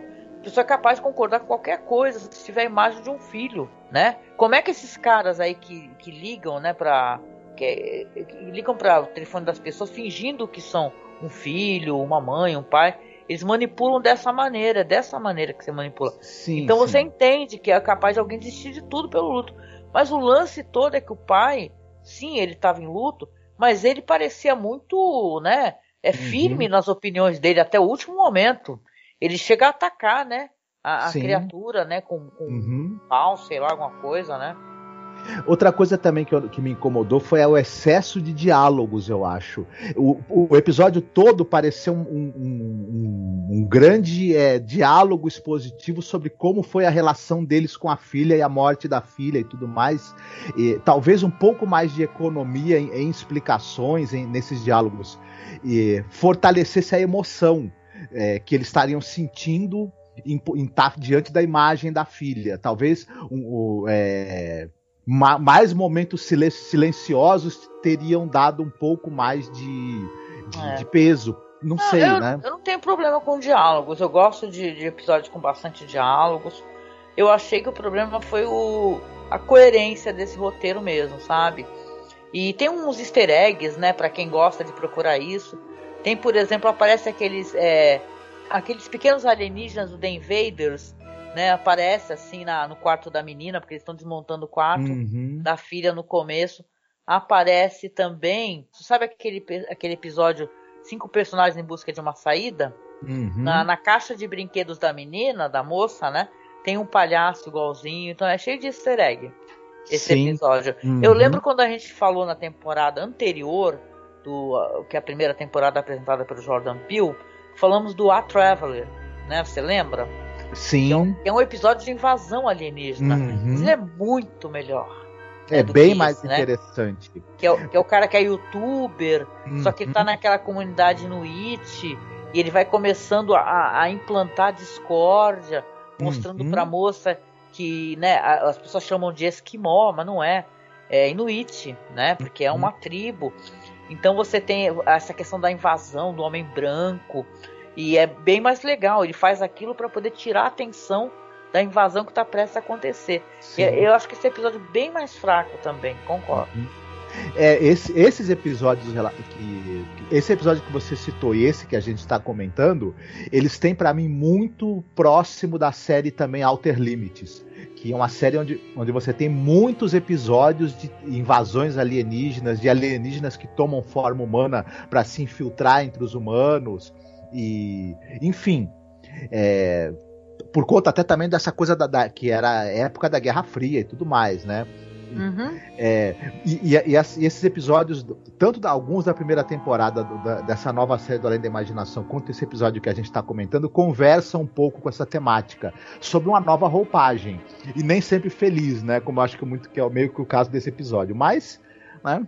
Pois é, fico meio chateada porque eu gosto do Christopher Meloni e eu fiquei meio assim, quando ele saiu do, do Law and Order SVU, ele tentou essa carreira no cinema e tal, até participa do filme lá do Superman, né?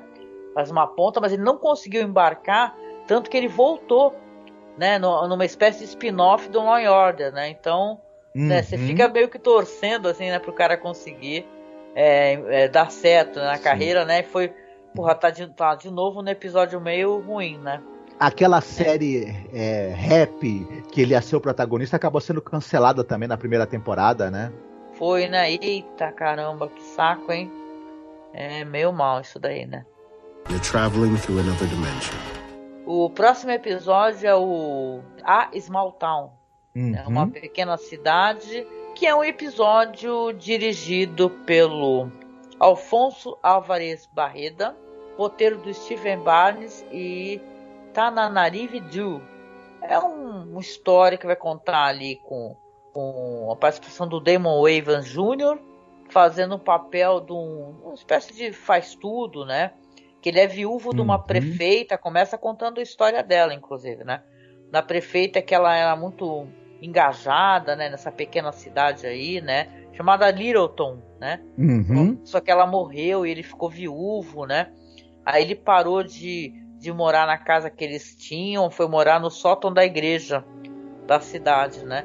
É uma cidade pequenininha, que é um daqueles casos tipo a psicose, né? Que o trânsito foi desviado para o outro lado, a cidade está se acabando. E aí ficou o vice-prefeito, que é um cara péssimo, não faz nada pela cidade. Pior, as pessoas reivindicam muitos, é, é, muitas coisas assim que tem problemas, só que ele não faz nada. Ele só pensa em se eleger, na verdade, porque ele ficou, o vice entrou como prefeito, ele não foi eleito, né? Tem uma hora que ele deixa isso bem claro, inclusive o personagem, né? E ele, ele nesse, nesse sótão da igreja, ele pede licença ali para a pastora, né? E ele começa a organizar as coisas lá.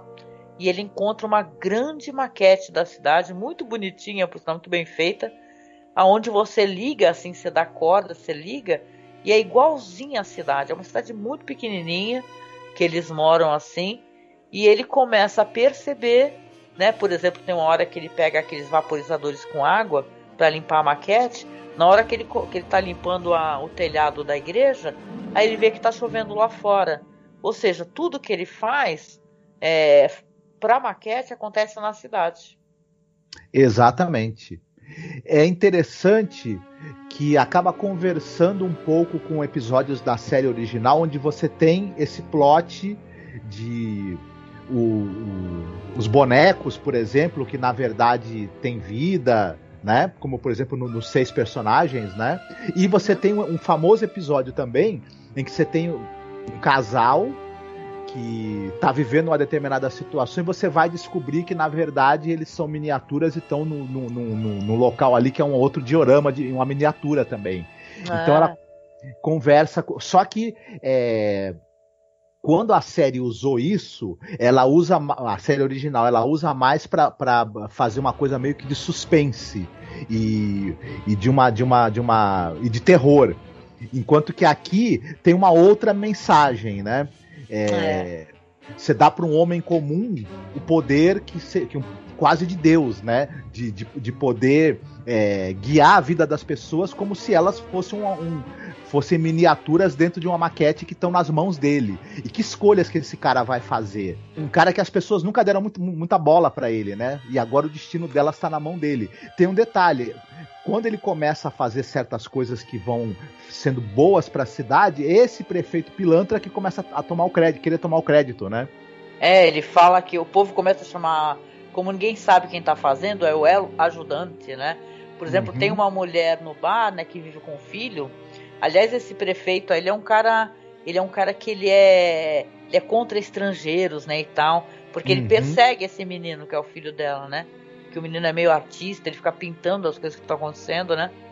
E eu acho que esse episódio ele tem muito mais a ver, de uma maneira diferente, com aquele que a gente comentou na terceira temporada, que é o The Little People, né? Por quê? Porque no The Little People você tem dois astronautas que vão parar num planeta é, porque a nave quebrou e eles estão arrumando. E um deles vai encontrar o que? Um, um povo minúsculo. Né? O que, que acontece? Ele começa a exercer uma tirania e uma crueldade com esse povo. Uhum. Claro que a gente não está fazendo. Não está é, querendo dizer que esse personagem ele seja malvado, não é isso. Mas é um, também é um episódio que você vê o poder subir a cabeça. Sim. Porque ele tá fazendo uhum. coisas maravilhosas. Ele começa pintando o bar, que Isso. tem essa, essa hispânica. Ele resolve todos os problemas da cidade. E ele começa. Quando o prefeito, esse cara que é um canalha, ele fala, ele começa a dar a entender que é ele que faz essas coisas, aí ele começa a ficar puto. Né, ele coloca uma aranha, ele joga um, uhum. uma pedra assim numa, numa maquete no carro do cara Aí parece que caiu um meteorito, né? E o cara Isso. meio, meio uhum. que até se revela sendo quem ele é, essa pessoa escrotíssima, né? Então você vê que também tem esse, claro, é uma história que ela tem um final até legal, feliz, né? E tal, né? Onde as coisas vão parar em algum momento, né? Uhum. Mas é, é, tem isso de você, é, quando você tem um controle, entendeu? Até onde você pode ir com esse controle? Porque como você pode fazer coisas boas, você pode fazer coisas terríveis também, né? É Sim. só questão de tempo, né? Uhum. E esse personagem, apesar dele ser fundamentalmente bom, como você disse, ele vai ser tentado a fazer coisas ruins para demonstrar o poder dele, né? Ou, ou para fazer com que esse prefeito aí seja culpado de coisas ruins, né? Já que ele está querendo assumir a, de maneira desonesta a autoria de coisas boas que quem está fazendo, na verdade, é o zelador, né? Ali Isso. da igreja e tal, o Jason, né? O Sabe o que, que, é que essa história tem de esquisito, na minha opinião? É muito estranho isso. Não sei se tu percebeu. É, tem um momento que ele revela tudo, né? Uhum. E começa uma brigalhada e tudo, né? E eles começam a falar assim, ah, né? Porque tem um lance da luz. Ele, ele fala como a cidade ah, ela é meio fora da estrada. Ele coloca um puta de um outdoor, assim, todo iluminado, né? Little, Little, como é que é Little People não é? Little Town. Little Town, né? Little Town, venha para Little Town. Só que ele bota tanta luz no bagulho que a energia da cidade vai para as cucuias. Uhum. Né?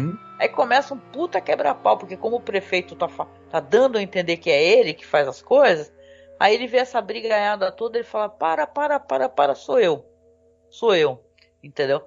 E aí ele começa a falar, ele mostra para as pessoas. O prefeito, inclusive, fala assim: ó, oh, é assim.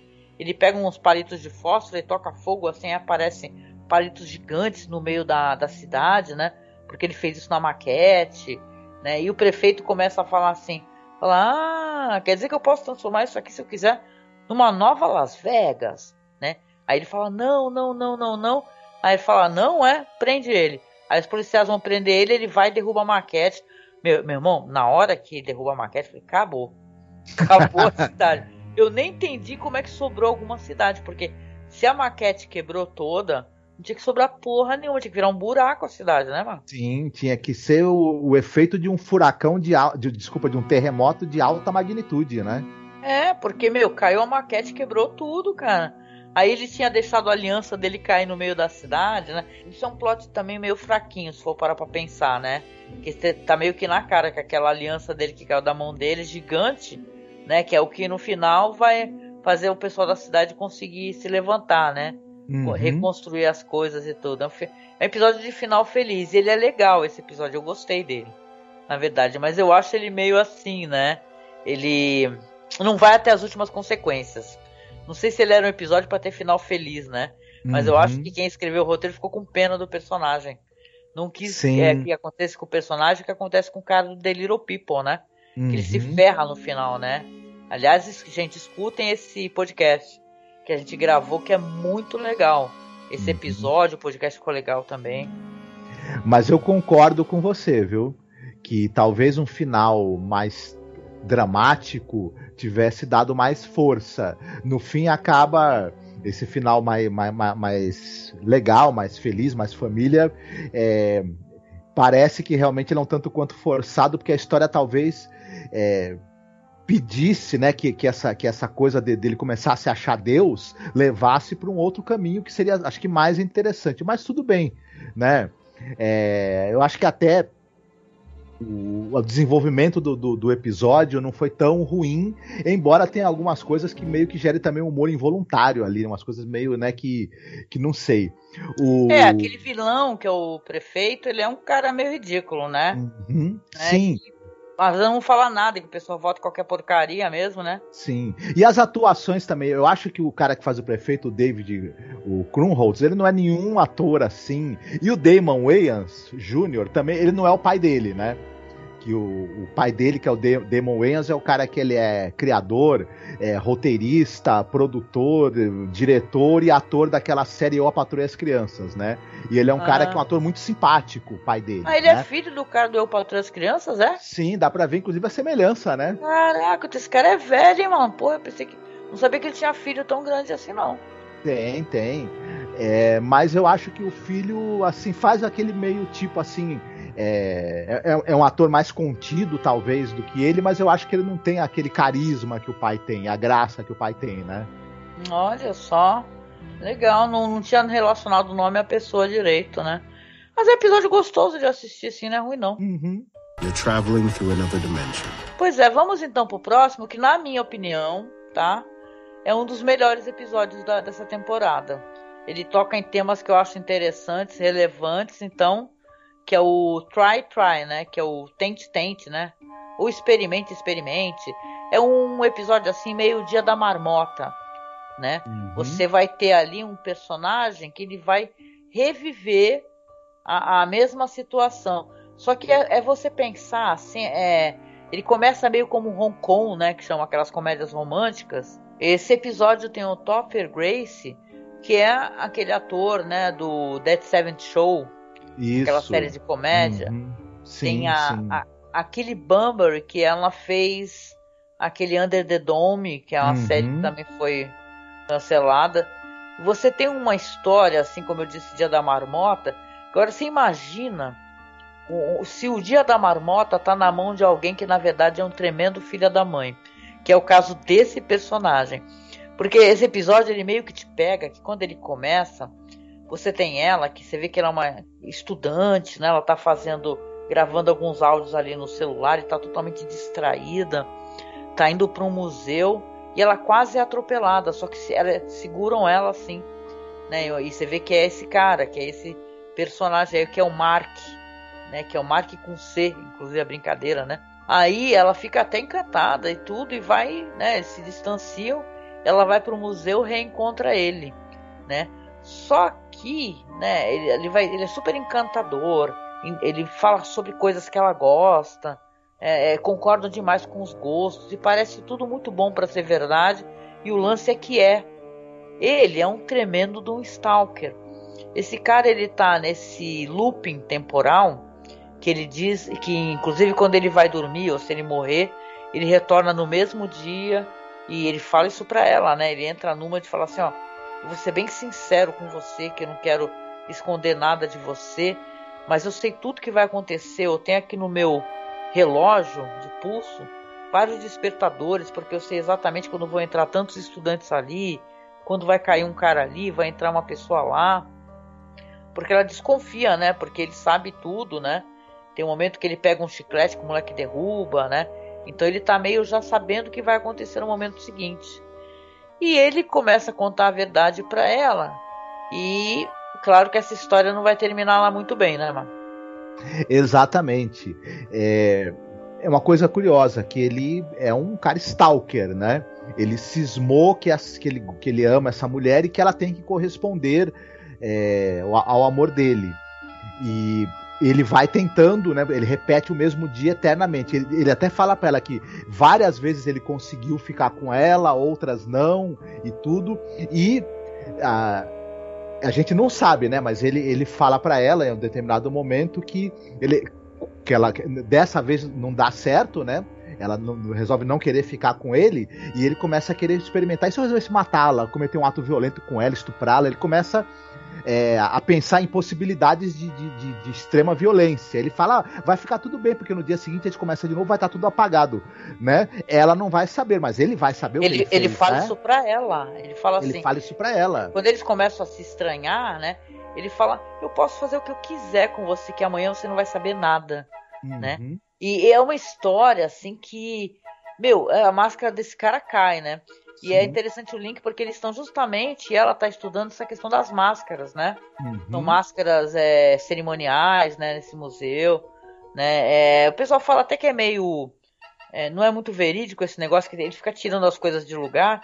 E nesses museus tudo tem alarme, né? Uhum. Você remove uma, uma, uma faca, alguma coisa, as coisas têm alarme.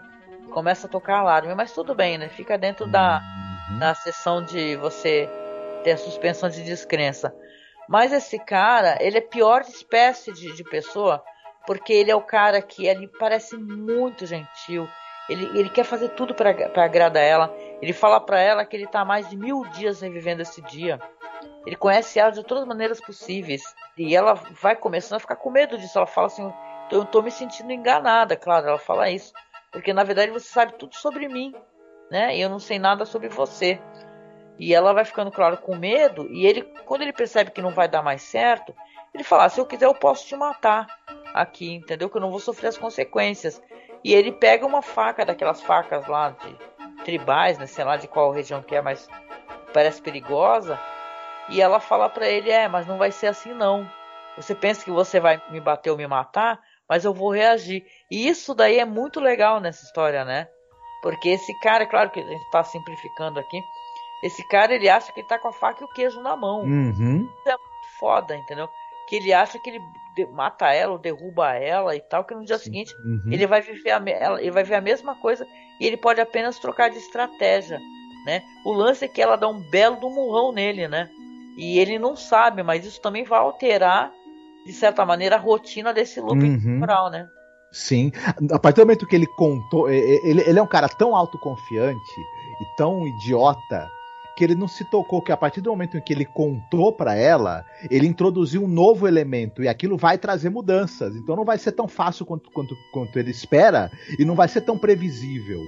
E, e é assim, é, é, ele é meio aquele tipo de, de pessoa assim, eu, eu, eu só faço, só não faço certas coisas porque as pessoas vão saber. Se elas não soubessem, eu cometeria todo que é tipo de, de crime e perversidade. É isso? Exatamente. Quer dizer, é, a sua consciência ela só tem como limite o fato de você poder ser pego. Não o fato de que tem coisas que você não, não, não, não, não pode fazer, independente de alguém estar tá olhando ou não, né? E tal. Isso é... é um debate muito. É muito comum, né? As pessoas falam, será que a gente faz as coisas corretamente? Porque a gente é correto assim, a gente tem essa tendência, ou porque a gente seria preso. Uhum. Né? Se a gente pudesse escapar é, de uma prisão, você faria as coisas corretamente? Então é interessante isso daí. No, uhum. o caso, que é um episódio básico assim de masculinidade tóxica e de, de, de, uma mulher que consegue fugir dessa situação. Isso que é interessante. Uhum. Né? Porque quando vai ter a virada do dia, isso é um spoiler, quando vai ter a virada do dia, né? Termina, ele é preso, depois que ela bate nele ela desvia sozinha do, do ônibus lá do que ela, ele sempre salvava ela de certa maneira. Uhum. algumas vezes que mostra os flashbacks né? Algumas vezes ele não conseguia chegar a tempo e tal mas dessa vez ela consegue desviar sozinha. E ele vendo que ela desviou sozinha ele vira também para outro lado do caminho. Entendeu? Porque uhum. ele já não uhum. tem tanta certeza se ele vai conseguir enganá-la entendeu? Manipulá-la. Então uhum. ele percebe que ó, acho que não vale a pena. Vou fazer outra coisa não, isso é muito interessante o final desse uhum. episódio. Esse é um dos melhores episódios da temporada, na minha opinião. É, ele tem um clima de, de suspense e, e, essa tensão e esse, que vai até se transformando numa situação de horror. Ela vai tendo essa escalada e ela é bem escalonado isso ao longo do episódio, né?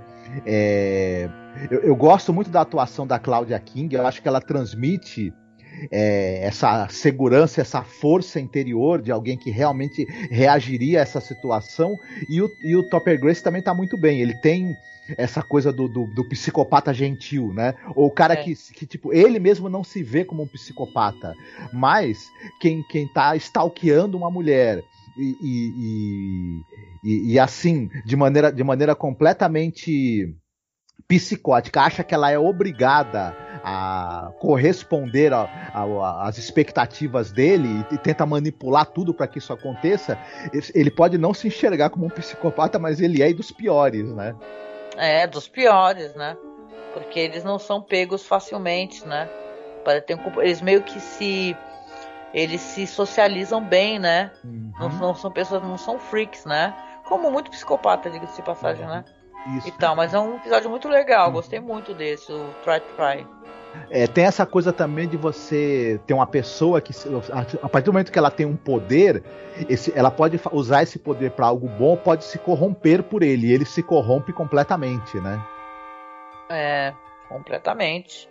Ele já era corrompido, na verdade, né? Uhum. Ele tá mais de mil dias fazendo a mesma coisa, né? Sim. Entendeu? Ele dá a entender que algumas vezes ele conseguiu ficar com ela, né? uhum. né? Então, sei lá, né? Você fica só quantas possibilidades que já ocorreram e em quantas terminaram em violência, na verdade, né? Então, Possivelmente. Então, Sendo que ele poderia, tipo, pegar um ônibus e ir pra outro lugar, né? E explorar esse, esse, esse outras coisas nesse um dia, né? Que ele tem para ficar repetindo, né? É, Sei porque o, no, no dia da marmota, lá, o Groundhog Day, o personagem é, entende a perenidade da vida, né, e tal, e começa a tentar ajudar as pessoas. Ele muda, ele aprende, ele faz o dia dele ser um dia rico de conhecimento, de, de amor, né, e de afeto. Uhum. Né? Isso tira ele do looping temporal. Né? Agora esse imbecil não, né? Ele acha que ele está ligado diretamente àquela mulher que ele tem que conquistar. Então ele tem que saber tudo possível imaginar para conquistá-la. E quando ele não consegue, ele acha que tem que agredi-la, né? Uhum. Que é o comportamento mais básico do incel horroroso, uhum. né? Então é isso mesmo. É, um grande poder na mão de alguém é, emocionalmente e intelectualmente limitado, como é o caso dele, não, não, não, gera boa coisa, não tem jeito. Não tem jeito. You're traveling through another dimension. Pois é, vamos chegando aqui ao final, né? Finalmente, né? E tal, sendo até redundante, né? Esse é o episódio número 10, né? Que é o You Might Also Like. Que é um episódio dirigido pelo Osgood Perkins, com roteiro também dele. E ele tem a pretensão de ser uma continuação de To Serve Man. Que a gente comentou, tá? A gente falou, fez a temporada inteirinha, a terceira temporada. E ele é um péssimo último episódio. Uhum. Eu entendo perfeitamente quem fica muito frustrado, né? Porque realmente ele é muito, muito. Ele é visualmente lindo e ele é muito vazio, assim. Ele quer fazer uma crítica ao consumismo e ele não funciona. Quando aparecem os alienígenas fica uma coisa meio estranha também. Nesse episódio aqui tem a Gretchen Moll, a Greta Lee e o Jill Balance. Uhum. Né? Você vai ter ali um cotidiano onde as pessoas são intimamente ligadas e são muito é, é, geridas assim pelos comerciais, né? Tem é, começa inclusive um comercial parecendo um comercial da Apple, né? E tal e tem um lance do ovo, né? Uhum. Falando vá procurar, é, vá no centro de social, sei lá, e pegue lá o seu ovo. Esse é o nome, meu, ovo, egg. Sim. leve para a sua casa, uhum. para que você consiga é, é, encontrar a felicidade, ter todas as respostas. E você tem essa personagem aí que quem interpreta é Gretchen Moll, que ela faz a, senhora Janet Warren, né? Tô olhando uhum. a foto dela no MDB, né? Ela é uma mulher muito linda, né? Hum. E ela é do Boardwalk, desculpa, ela é do Boardwalk Empire, né? Ela era a, a Gillian né? Ah, e ela também é daquela série Life on Mars, né? Aquela série em que é. um, o cara é transportado de volta para os anos 70, né? É linda mesmo. Tem a Greta Lee também, que ela é daquela série da boneca russa, que eu Sim, gosto muito. Também. E ela faz uma dona de casa que ela começa a desconfiar desses apagões que ela tem, porque ela acorda em lugares diferentes, sabe? E aí ela tem uma hora que ela coloca uma câmera e ela vê que está sendo arrastada assim para um outro lugar, né? Ou que ela fica meio assim suspensão. É, ela chama essa vizinha, né? A gente comentou tudo isso porque quando a gente falou sobre o To Serve Man no podcast, eu fiz questão da gente comentar nem que fosse um pouquinho sobre esse episódio aqui que é uma uma suposta continuação, né? Porque pô, é muito muito deprimente esse último episódio aqui. Uhum. Eu não uhum. gosto muito dele não. Esse cara, o Os Perkins, eu assisti dois filmes dirigidos por ele. É, um deles foi aquele A Bela Criatura que Mora Nessa Casa Sou Eu, que tá na Netflix. Eu vi na Netflix esse filme. E ele também dirigiu aquele filme que é A Enviada do Mal, que são as duas meninas do, de um colégio interno, que elas, que elas ficam sozinhas no fim de semana no colégio. E tem um rumor de que tem um culto satanista acontecendo ah, ali. Ah, eu lembro bom. Né? E eu achei esses dois filmes dele bastante assim tediosos, né? Ah, é... as meninas eu achei legal, né? Porque eu gostei. Eu, eu, eu, até gostei, mas ele tem, um, ele tem um ritmo bem lento. E esse outro filme dele da Netflix, o ritmo dele então é tão lento que eu vou te falar que eu achei difícil de acompanhar. Ele tem essa coisa de fazer um, um novo gótico, né? Ele, ele tenta trazer elementos do gótico pro estilo dele, de, de dirigir e fazer uma coisa meio psicológica e tudo, mas para mim nunca deu muito certo. E é meio que eu acho que esses problemas de ritmo dele e de tentar fazer uma coisa mais de um horror psicológico, que para mim não dá, no caso do, dos trabalhos dele não funciona muito bem, acabou acontecendo isso nesse episódio. explicita, é. especificamente, né? Pois é, eu acho que a atriz tá maravilhosa, atrizes, não é nem só a Gretchen Mol, não. Mas é um episódio que ele, pra ele ter esse negócio de ele ser uma continuação de Tio Servimento, primeiro que não tem nem pé nem cabeça. Porque se você assiste o episódio da série clássica, os caras já invadiram e tomaram tudo, cara. Eles uhum. iam, nunca iam ficar como observadores da humanidade e inserindo é, comerciais e tal. Eles estavam se alimentando, cara, que nem gafanhoto, sabe? Sim. Então eu acho que não tem nada a ver uhum. ter uma continuação no futuro, distópico, onde as pessoas têm essa vida, né? Porque, veja bem, você tá vendo só pessoas ali ricas, né, por cima, né? Uhum. Então, ou seja, o mundo todo tem prosperidade, e tal, só que eles são totalmente dominados pela, é, é, sabe, pela essa cultura de consumismo, claro que é o que ele quer é, questionar também o episódio, e, e tem os comerciais, né? Uhum. Não sei se funciona para mim, eu não gostei muito, eu acho muito certeiro e engraçado o To uhum. Serve Man, então para mim não havia necessidade. Eu acho que é uma homenagem muito furada no, uhum. no episódio original. Tem uma curiosidade nesse episódio, um dos é, canamitas, né, que é os, são os alienígenas, é vivido pelo Jorge Takei, que é o, né, o, o, o, ator do Jornada nas Estrelas lá, que faz o Sulo, né? E é. ele, é, ele tá num episódio de Além da Imaginação, que, que, é o episódio O Encontro, que é um episódio da quinta temporada, e ele tá também nessa temporada agora da, do Revival, né? De 2019. Ele é o único ator que tá nas duas.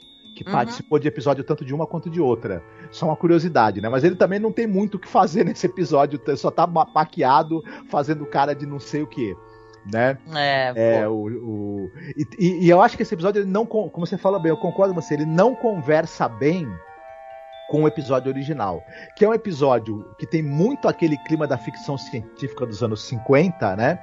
Ele é, não é um episódio que, que leva a nada, ele é uma grande brincadeira, né? Da, da invasão alienígena que, do pessoal que está enganando os humanos para servirem de comida, né? Isso é o episódio original, né? E a própria maneira como os alienígenas são mostrados, né, é muito anos 50 e tudo. Então esse episódio uhum. Da série original, ele funciona como uma, uma, Ele tem um sabor muito gostoso de nostalgia e um humor em tudo ali, um humor meio, meio, meio, meio humor negro, né? E esse episódio já ele tenta é, fazer um comentário sobre o tédio dessa vida moderna, em que você é cercado de conforto, ao mesmo tempo as pessoas estão cada vez mais neuróticas, sem saber exatamente porquê, né? De onde vem essa neurose, já que elas têm tudo. E, e essa coisa do, do, do vazio, do consumismo, o, o, o episódio ele tenta reproduzir esse tédio, só que ele acaba entediando o espectador, né? Com esse, é. com esse ritmo dele, né? E, e, e toda essa coisa da, da, das implicações psicológicas, é, por mais que a atriz a Gretchen Mol ela seja excelente, ela tenta transmitir tudo que é possível, né? É, o roteiro acaba não, não conseguindo trabalhar, né?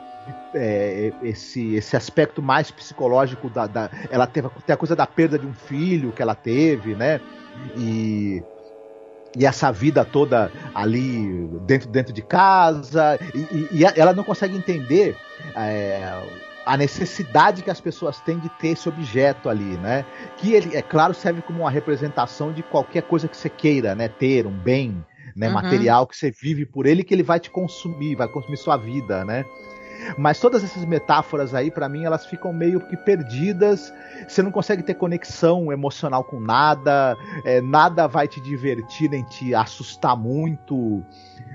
Enfim, a, a, narrativa ela tenta ser uma narrativa estilizada, né? Ela tenta reproduzir. É, é, ali estados psicológicos, mas eu não sei se para mim funcionou, infelizmente, e para mim não conversou bem também com o episódio original.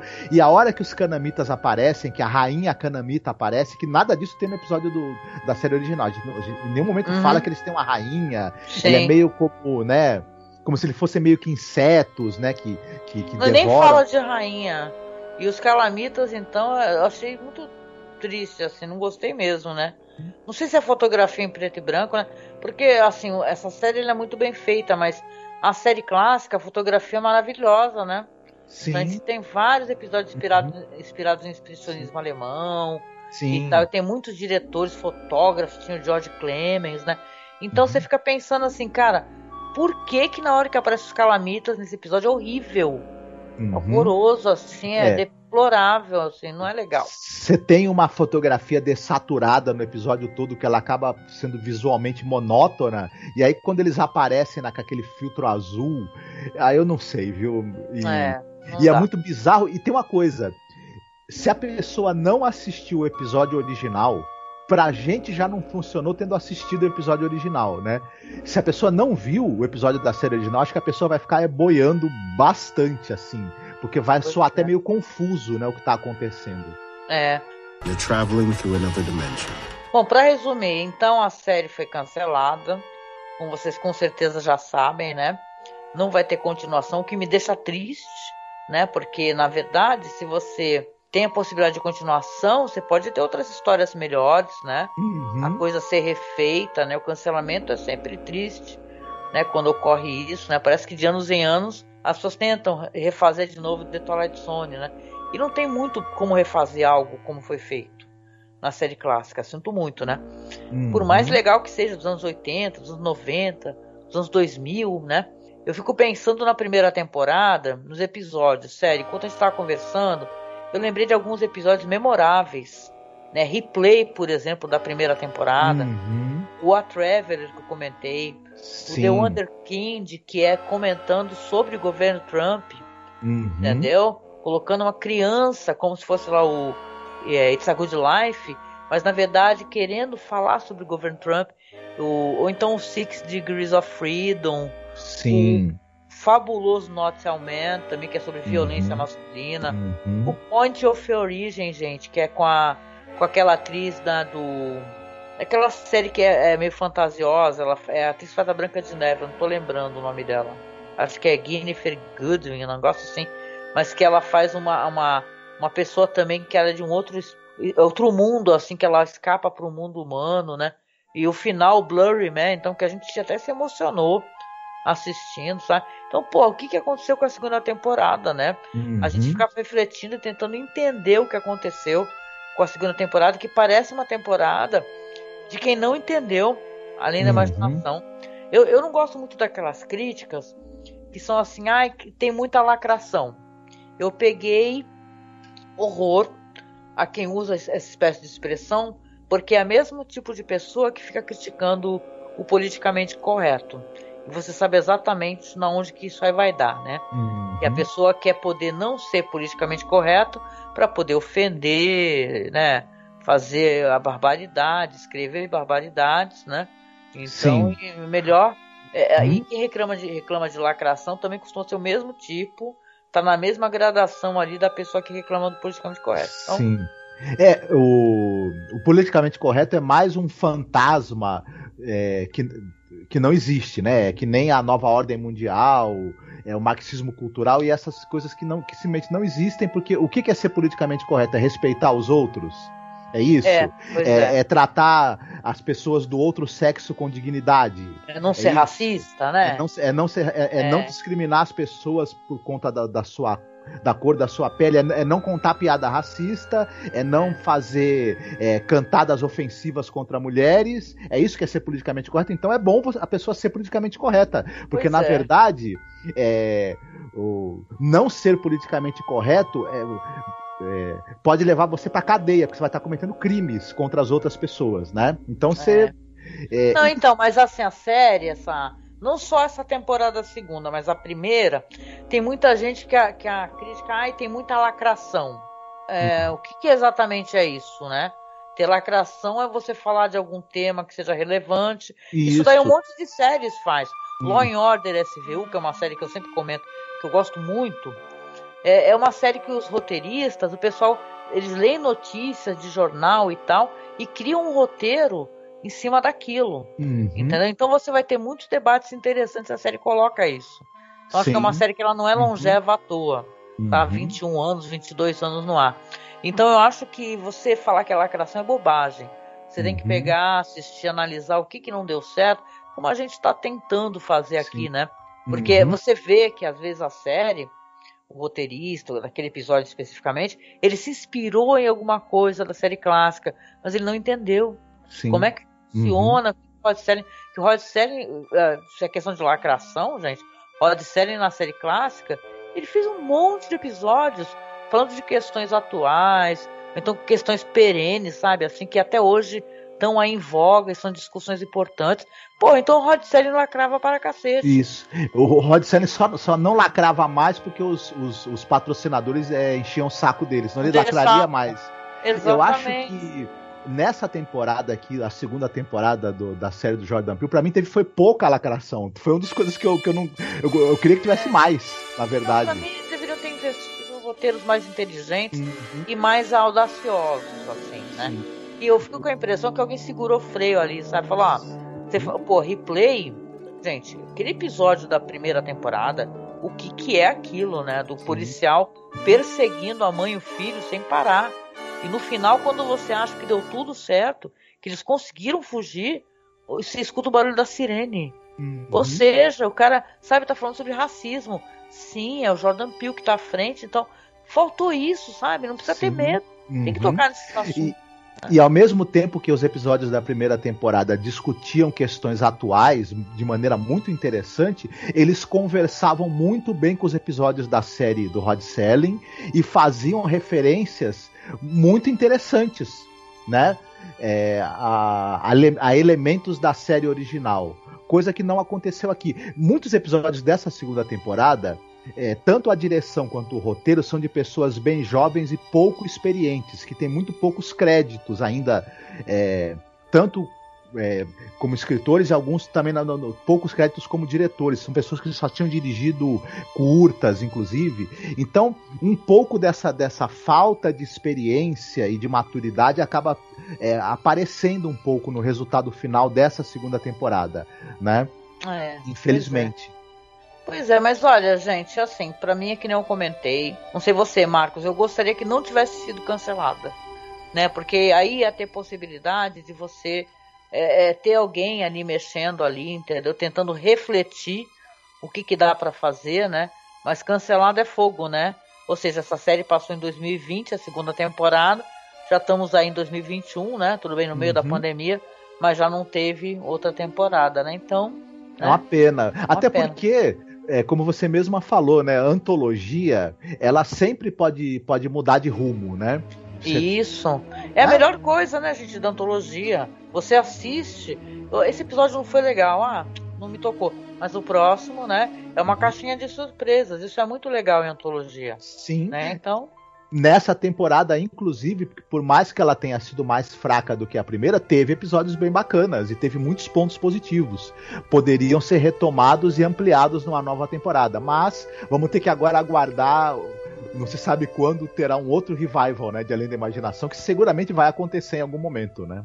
Ah, sim, de tempos em tempos volta, né? A temática é muito boa e é muito forte, né? E sempre tem alguém querendo pousar, olhar, né? E dar a sua visão, né? Uhum.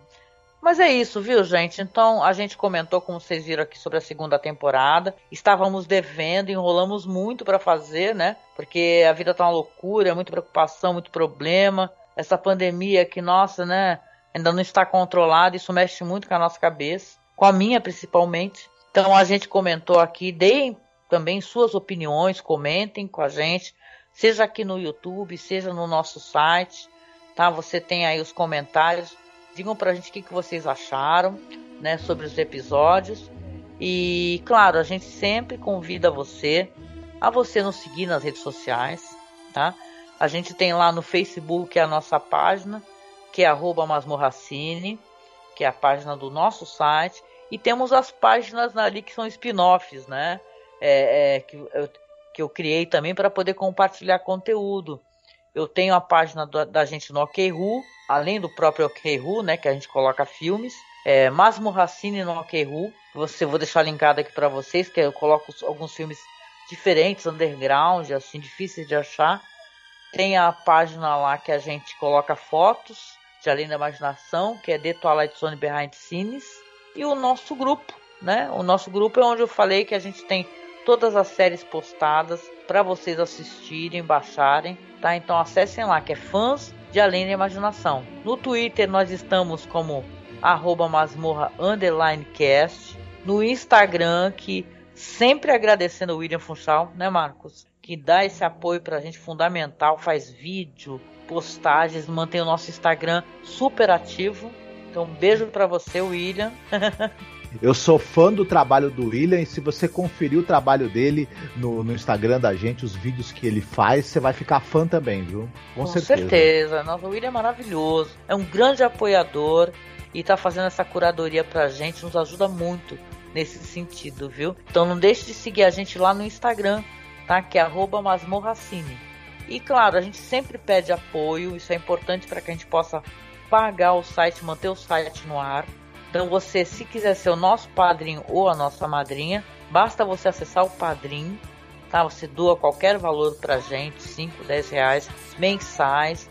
Isso nos ajuda a gente pagar o servidor, tentar comprar equipamento quando dá algum problema e dá sempre, né? A gente tem então esse perfil de apoio no Padrim e também no Colabora aí.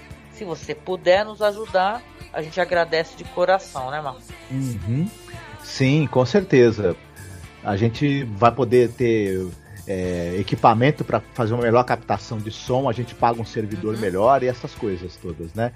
Lembrando aqui no finalzinho que já saiu o livro do Rodolfo Stank, que é um pesquisador, que ele tem esse livro maravilhoso sobre além da imaginação, que é a Zona Crepuscular, que é um livro que fala sobre como a série Além da Imaginação é, ajuda a analisar essa, esse jornalismo que ele tem essa coisa fantasiosa, assim, vai o monstro do Lago Ness, né? O bebê monstro, por exemplo, né? Eu arrisco a dizer, inclusive, até o, o chupacabra, né? Essa espécie de jornalismo que ele tem muito de ficção científica, né? E fantasia. Isso. Então ele tem, ele tem, esse livro tão legal. Eu já recebi o meu exemplar. Quero agradecer muito ao Rodolfo, inclusive, né? Vamos fazer aqui um, um review mais à frente, depois que a gente terminar de ler. Sim, essa, o trabalho dele é bem interessante e eu tô bastante curioso para ler. E a gente depois vai, vai fazer um, um review em áudio do, do livro e tal. Se, se você tiver oportunidade, confira o trabalho dele, que é curioso para refletir sobre. E a gente está vivendo um momento. Esse livro é muito é, oportuno, que a gente está vivendo um momento em que outras ficções absurdas, né, estão tão pululando por aí, disfarçadas de notícia, né, e de informação. Então é. é bacana a gente usar o trabalho dele até como um instrumento para poder separar o joio do trigo, né, do que aparece na imprensa e também nas redes sociais, de, de informação entre, entre aspas, né? É verdade. Então vou deixar o link aqui na publicação, tá? Se você está vendo no YouTube, eu vou deixar o link. Então você clica em ver mais, tá? Que vai ter o livro do Rodolfo. Tá super acessível. Você pode inclusive é, é falar diretamente com o Rodolfo. Vou deixar o perfil dele aqui, o link também, para você pedir para ele diretamente. Saiu pelo editor Estronho e vale a pena, gente. É muito legal, tá? E é isso, né? Eu acho que agora, por esse ano aqui, a gente para um pouquinho de falar sobre Além da Imaginação. Vamos continuar no ano que vem, né? Vamos voltar aos trabalhos. Aqui a gente está com tudo atrasado, que como eu disse, está é, sendo muito difícil concatenar ideias, né? Numa época de pandemia dessa, tanta, de tanta preocupação. Mas a gente tem o nosso trabalho também no site. Se você não conhece o nosso trabalho, só veio aqui é, devido à série clássica, pô, seja muito bem-vindo. Mas a gente já está mais de 10 anos falando de cinema alternativo, cinema clássico, é trilogias famosas. Então a gente fala sobre cinema faz muito tempo tá? Nessas redes sociais da vida aí no mundo do podcast. Então acesse, tá? Por favor, masmorracine.com.br ou o nosso outro site, eu mantenho de backup, que é o masmorracine.wordpress.com e conheça nosso trabalho, procure lá por filmes clássicos, trilogias. Acho que você vai se divertir bastante, né? Com certeza, confira o trabalho da gente lá que você vai ter bastante material. E é isso, minha gente. Um beijo para vocês e a gente se encontra logo mais aí no, no próximo podcast, tá? Fiquem bem, se cuidem. Beijo, tchau, tchau. Tchau.